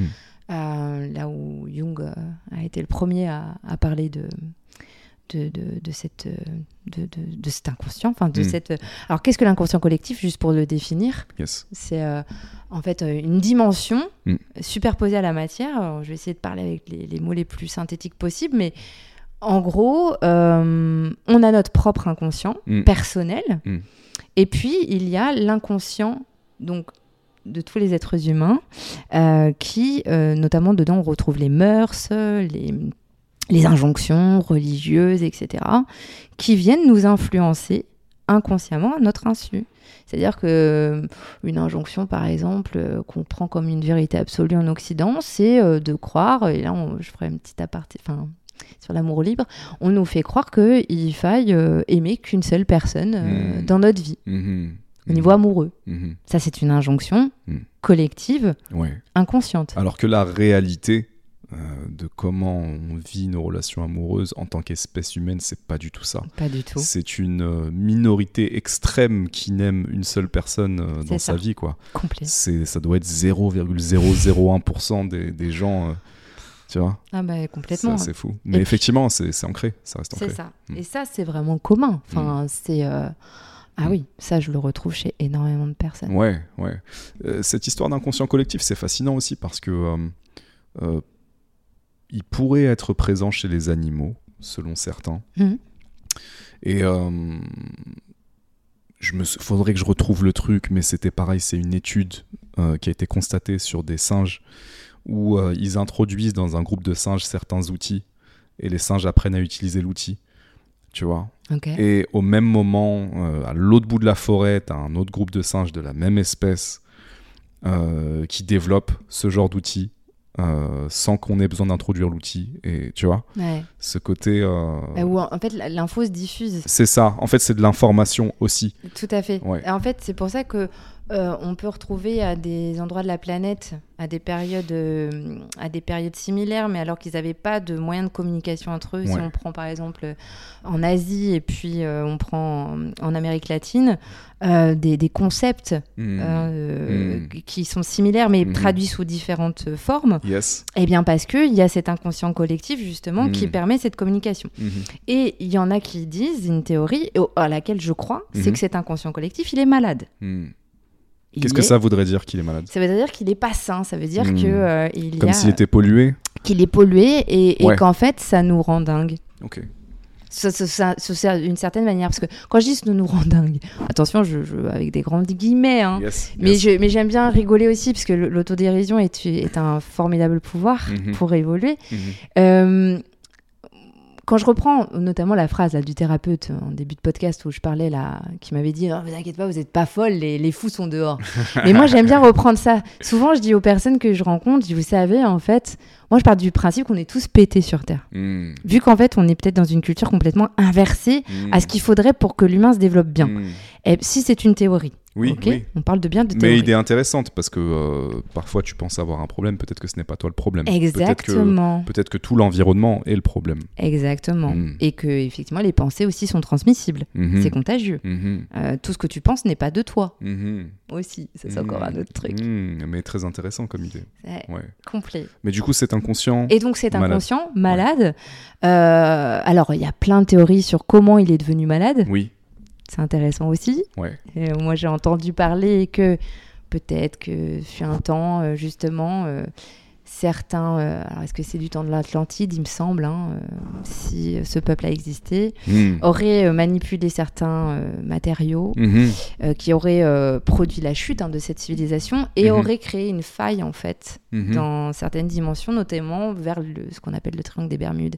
Et que ça aurait permis, en fait, à d'autres choses d'être insérées, en fait, euh, Sur Terre. sur Terre, dans notre dimension, dans cet inconscient, et qui est venu euh, pourrir euh, petit à petit, entre guillemets, comme y avait eu un virus. Mhm. Mais ça, ça ne reste que des théories, Mhm. mais c'est intéressant de se poser cette question, Bien sûr. parce qu'en réalité, si cet inconscient régit notre façon de penser, quand on sait qu'en fait nos actes, comme c'est un proverbe, je crois que c'est Cherokee, si je me trompe pas, Mhm. qui dit que, tu le connais? Non. Je sais pas ce que tu vas dire. qui dit que fais attention à tes pensées, Hmm. car elles viendront des paroles. Fais attention à tes paroles, car elles deviendront des actes. Fais attention à tes actes, parce qu'ils deviendront, pardon, des habitudes.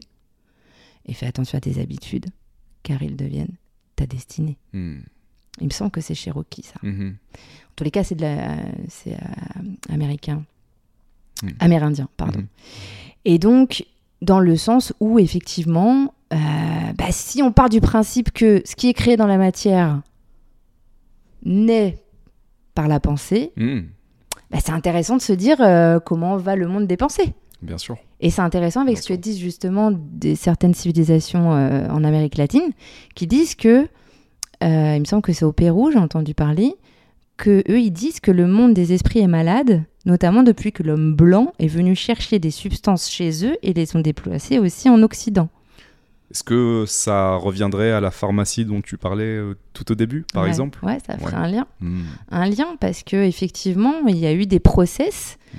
qui ont peut-être été euh, déviés de leur nature et du coup, ça a créé certainement des choses. Peut-être, ce sont des théories, Bien sûr, mais je trouve que c'est intéressant de se les poser complètement. parce que du coup, ça pourrait expliquer des choses. Oui.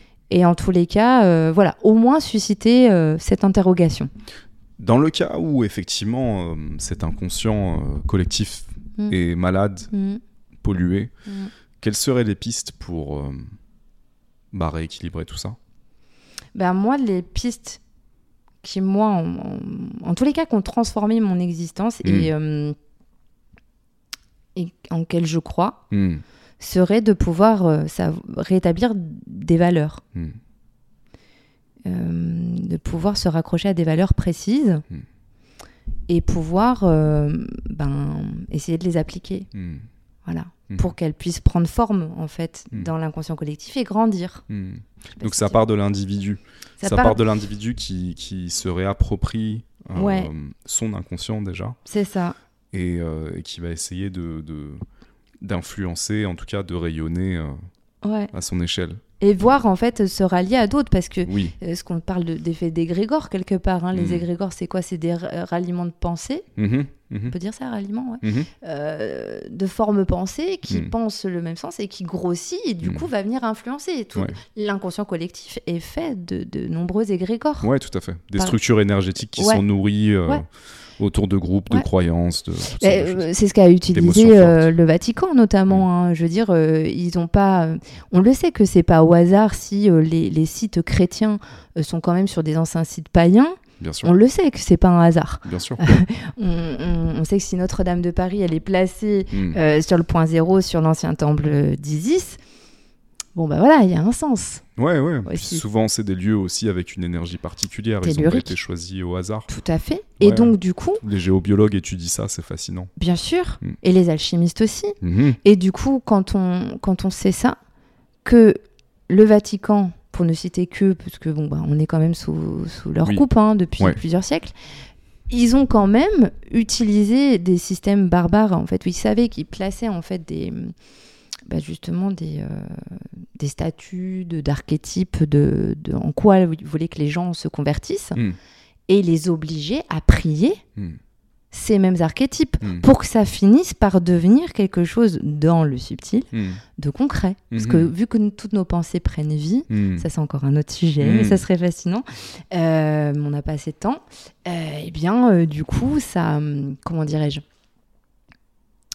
Le fait de penser à une même croyance de manière collective fait naître vraiment de manière substantielle dans l'invisible, ça prend forme énergétique. Et après, cette croyance, après, elle vient influencer, entre guillemets, Mm. nos, nos inconscients. Mhm.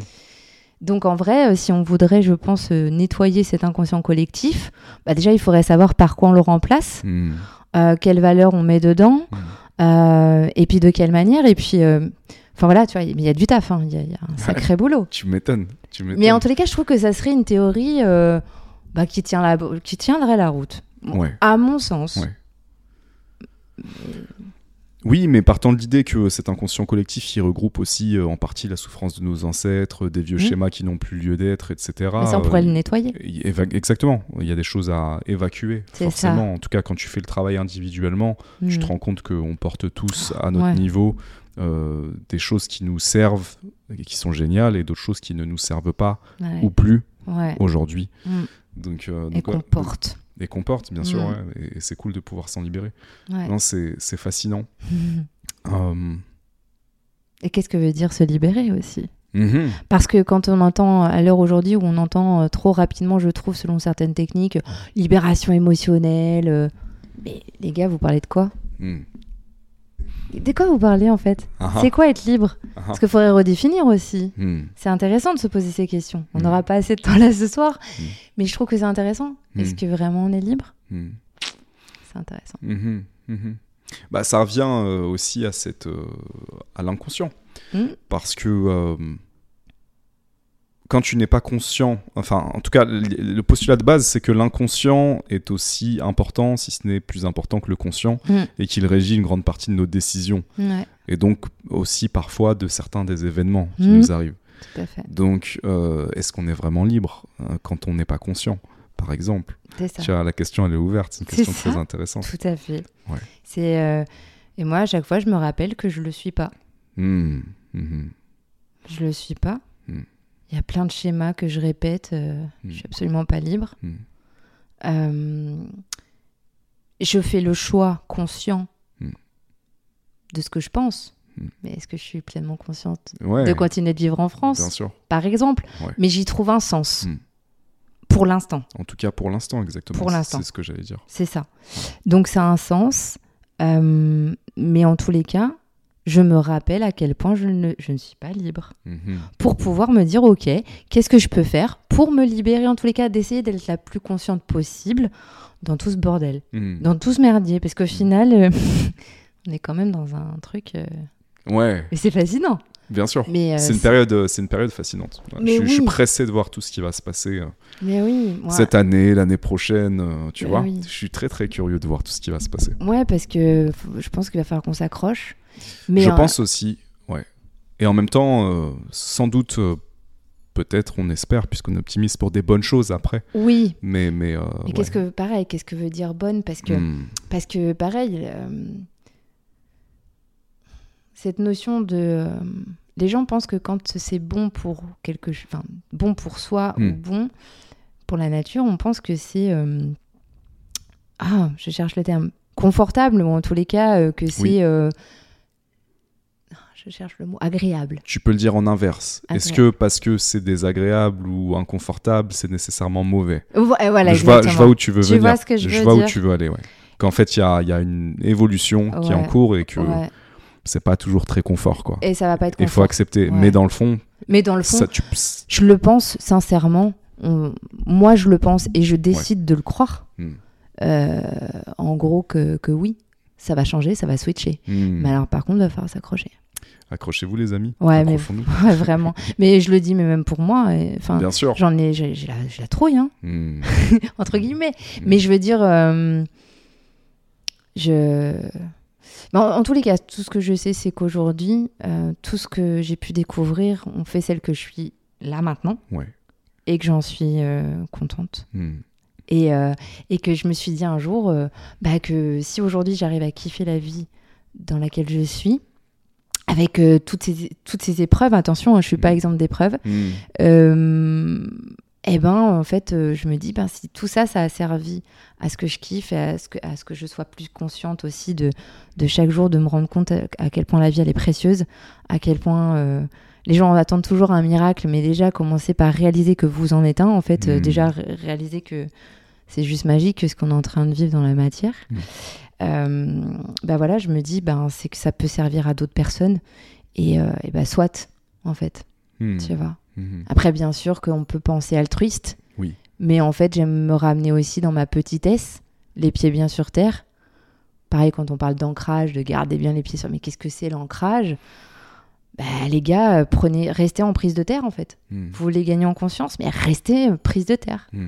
Faut, faut avoir les pieds bien sur terre pour Mm. pouvoir monter les, les échelons de conscience et Mhm. pouvoir redescendre. Mhm. Pouvoir redescendre, c'est important. Bah ouais, bah ouais, c'est ça.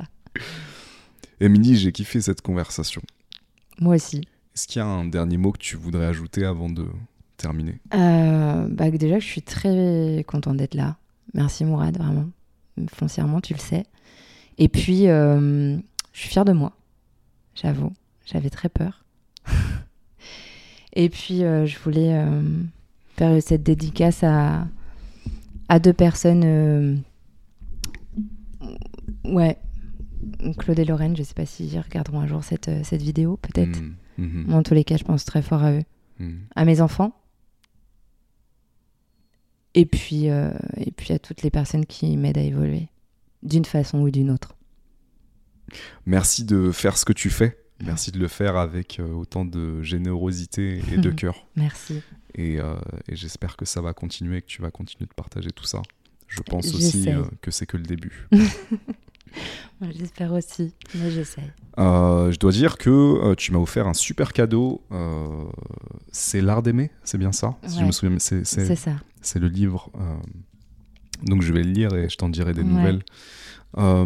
Pour les personnes qui ont apprécié cette conversation, qui souhaiteraient peut-être te contacter, Mm. échanger avec toi, Mm. travailler avec toi peut-être, Ouais. où est-ce qu'on peut te trouver?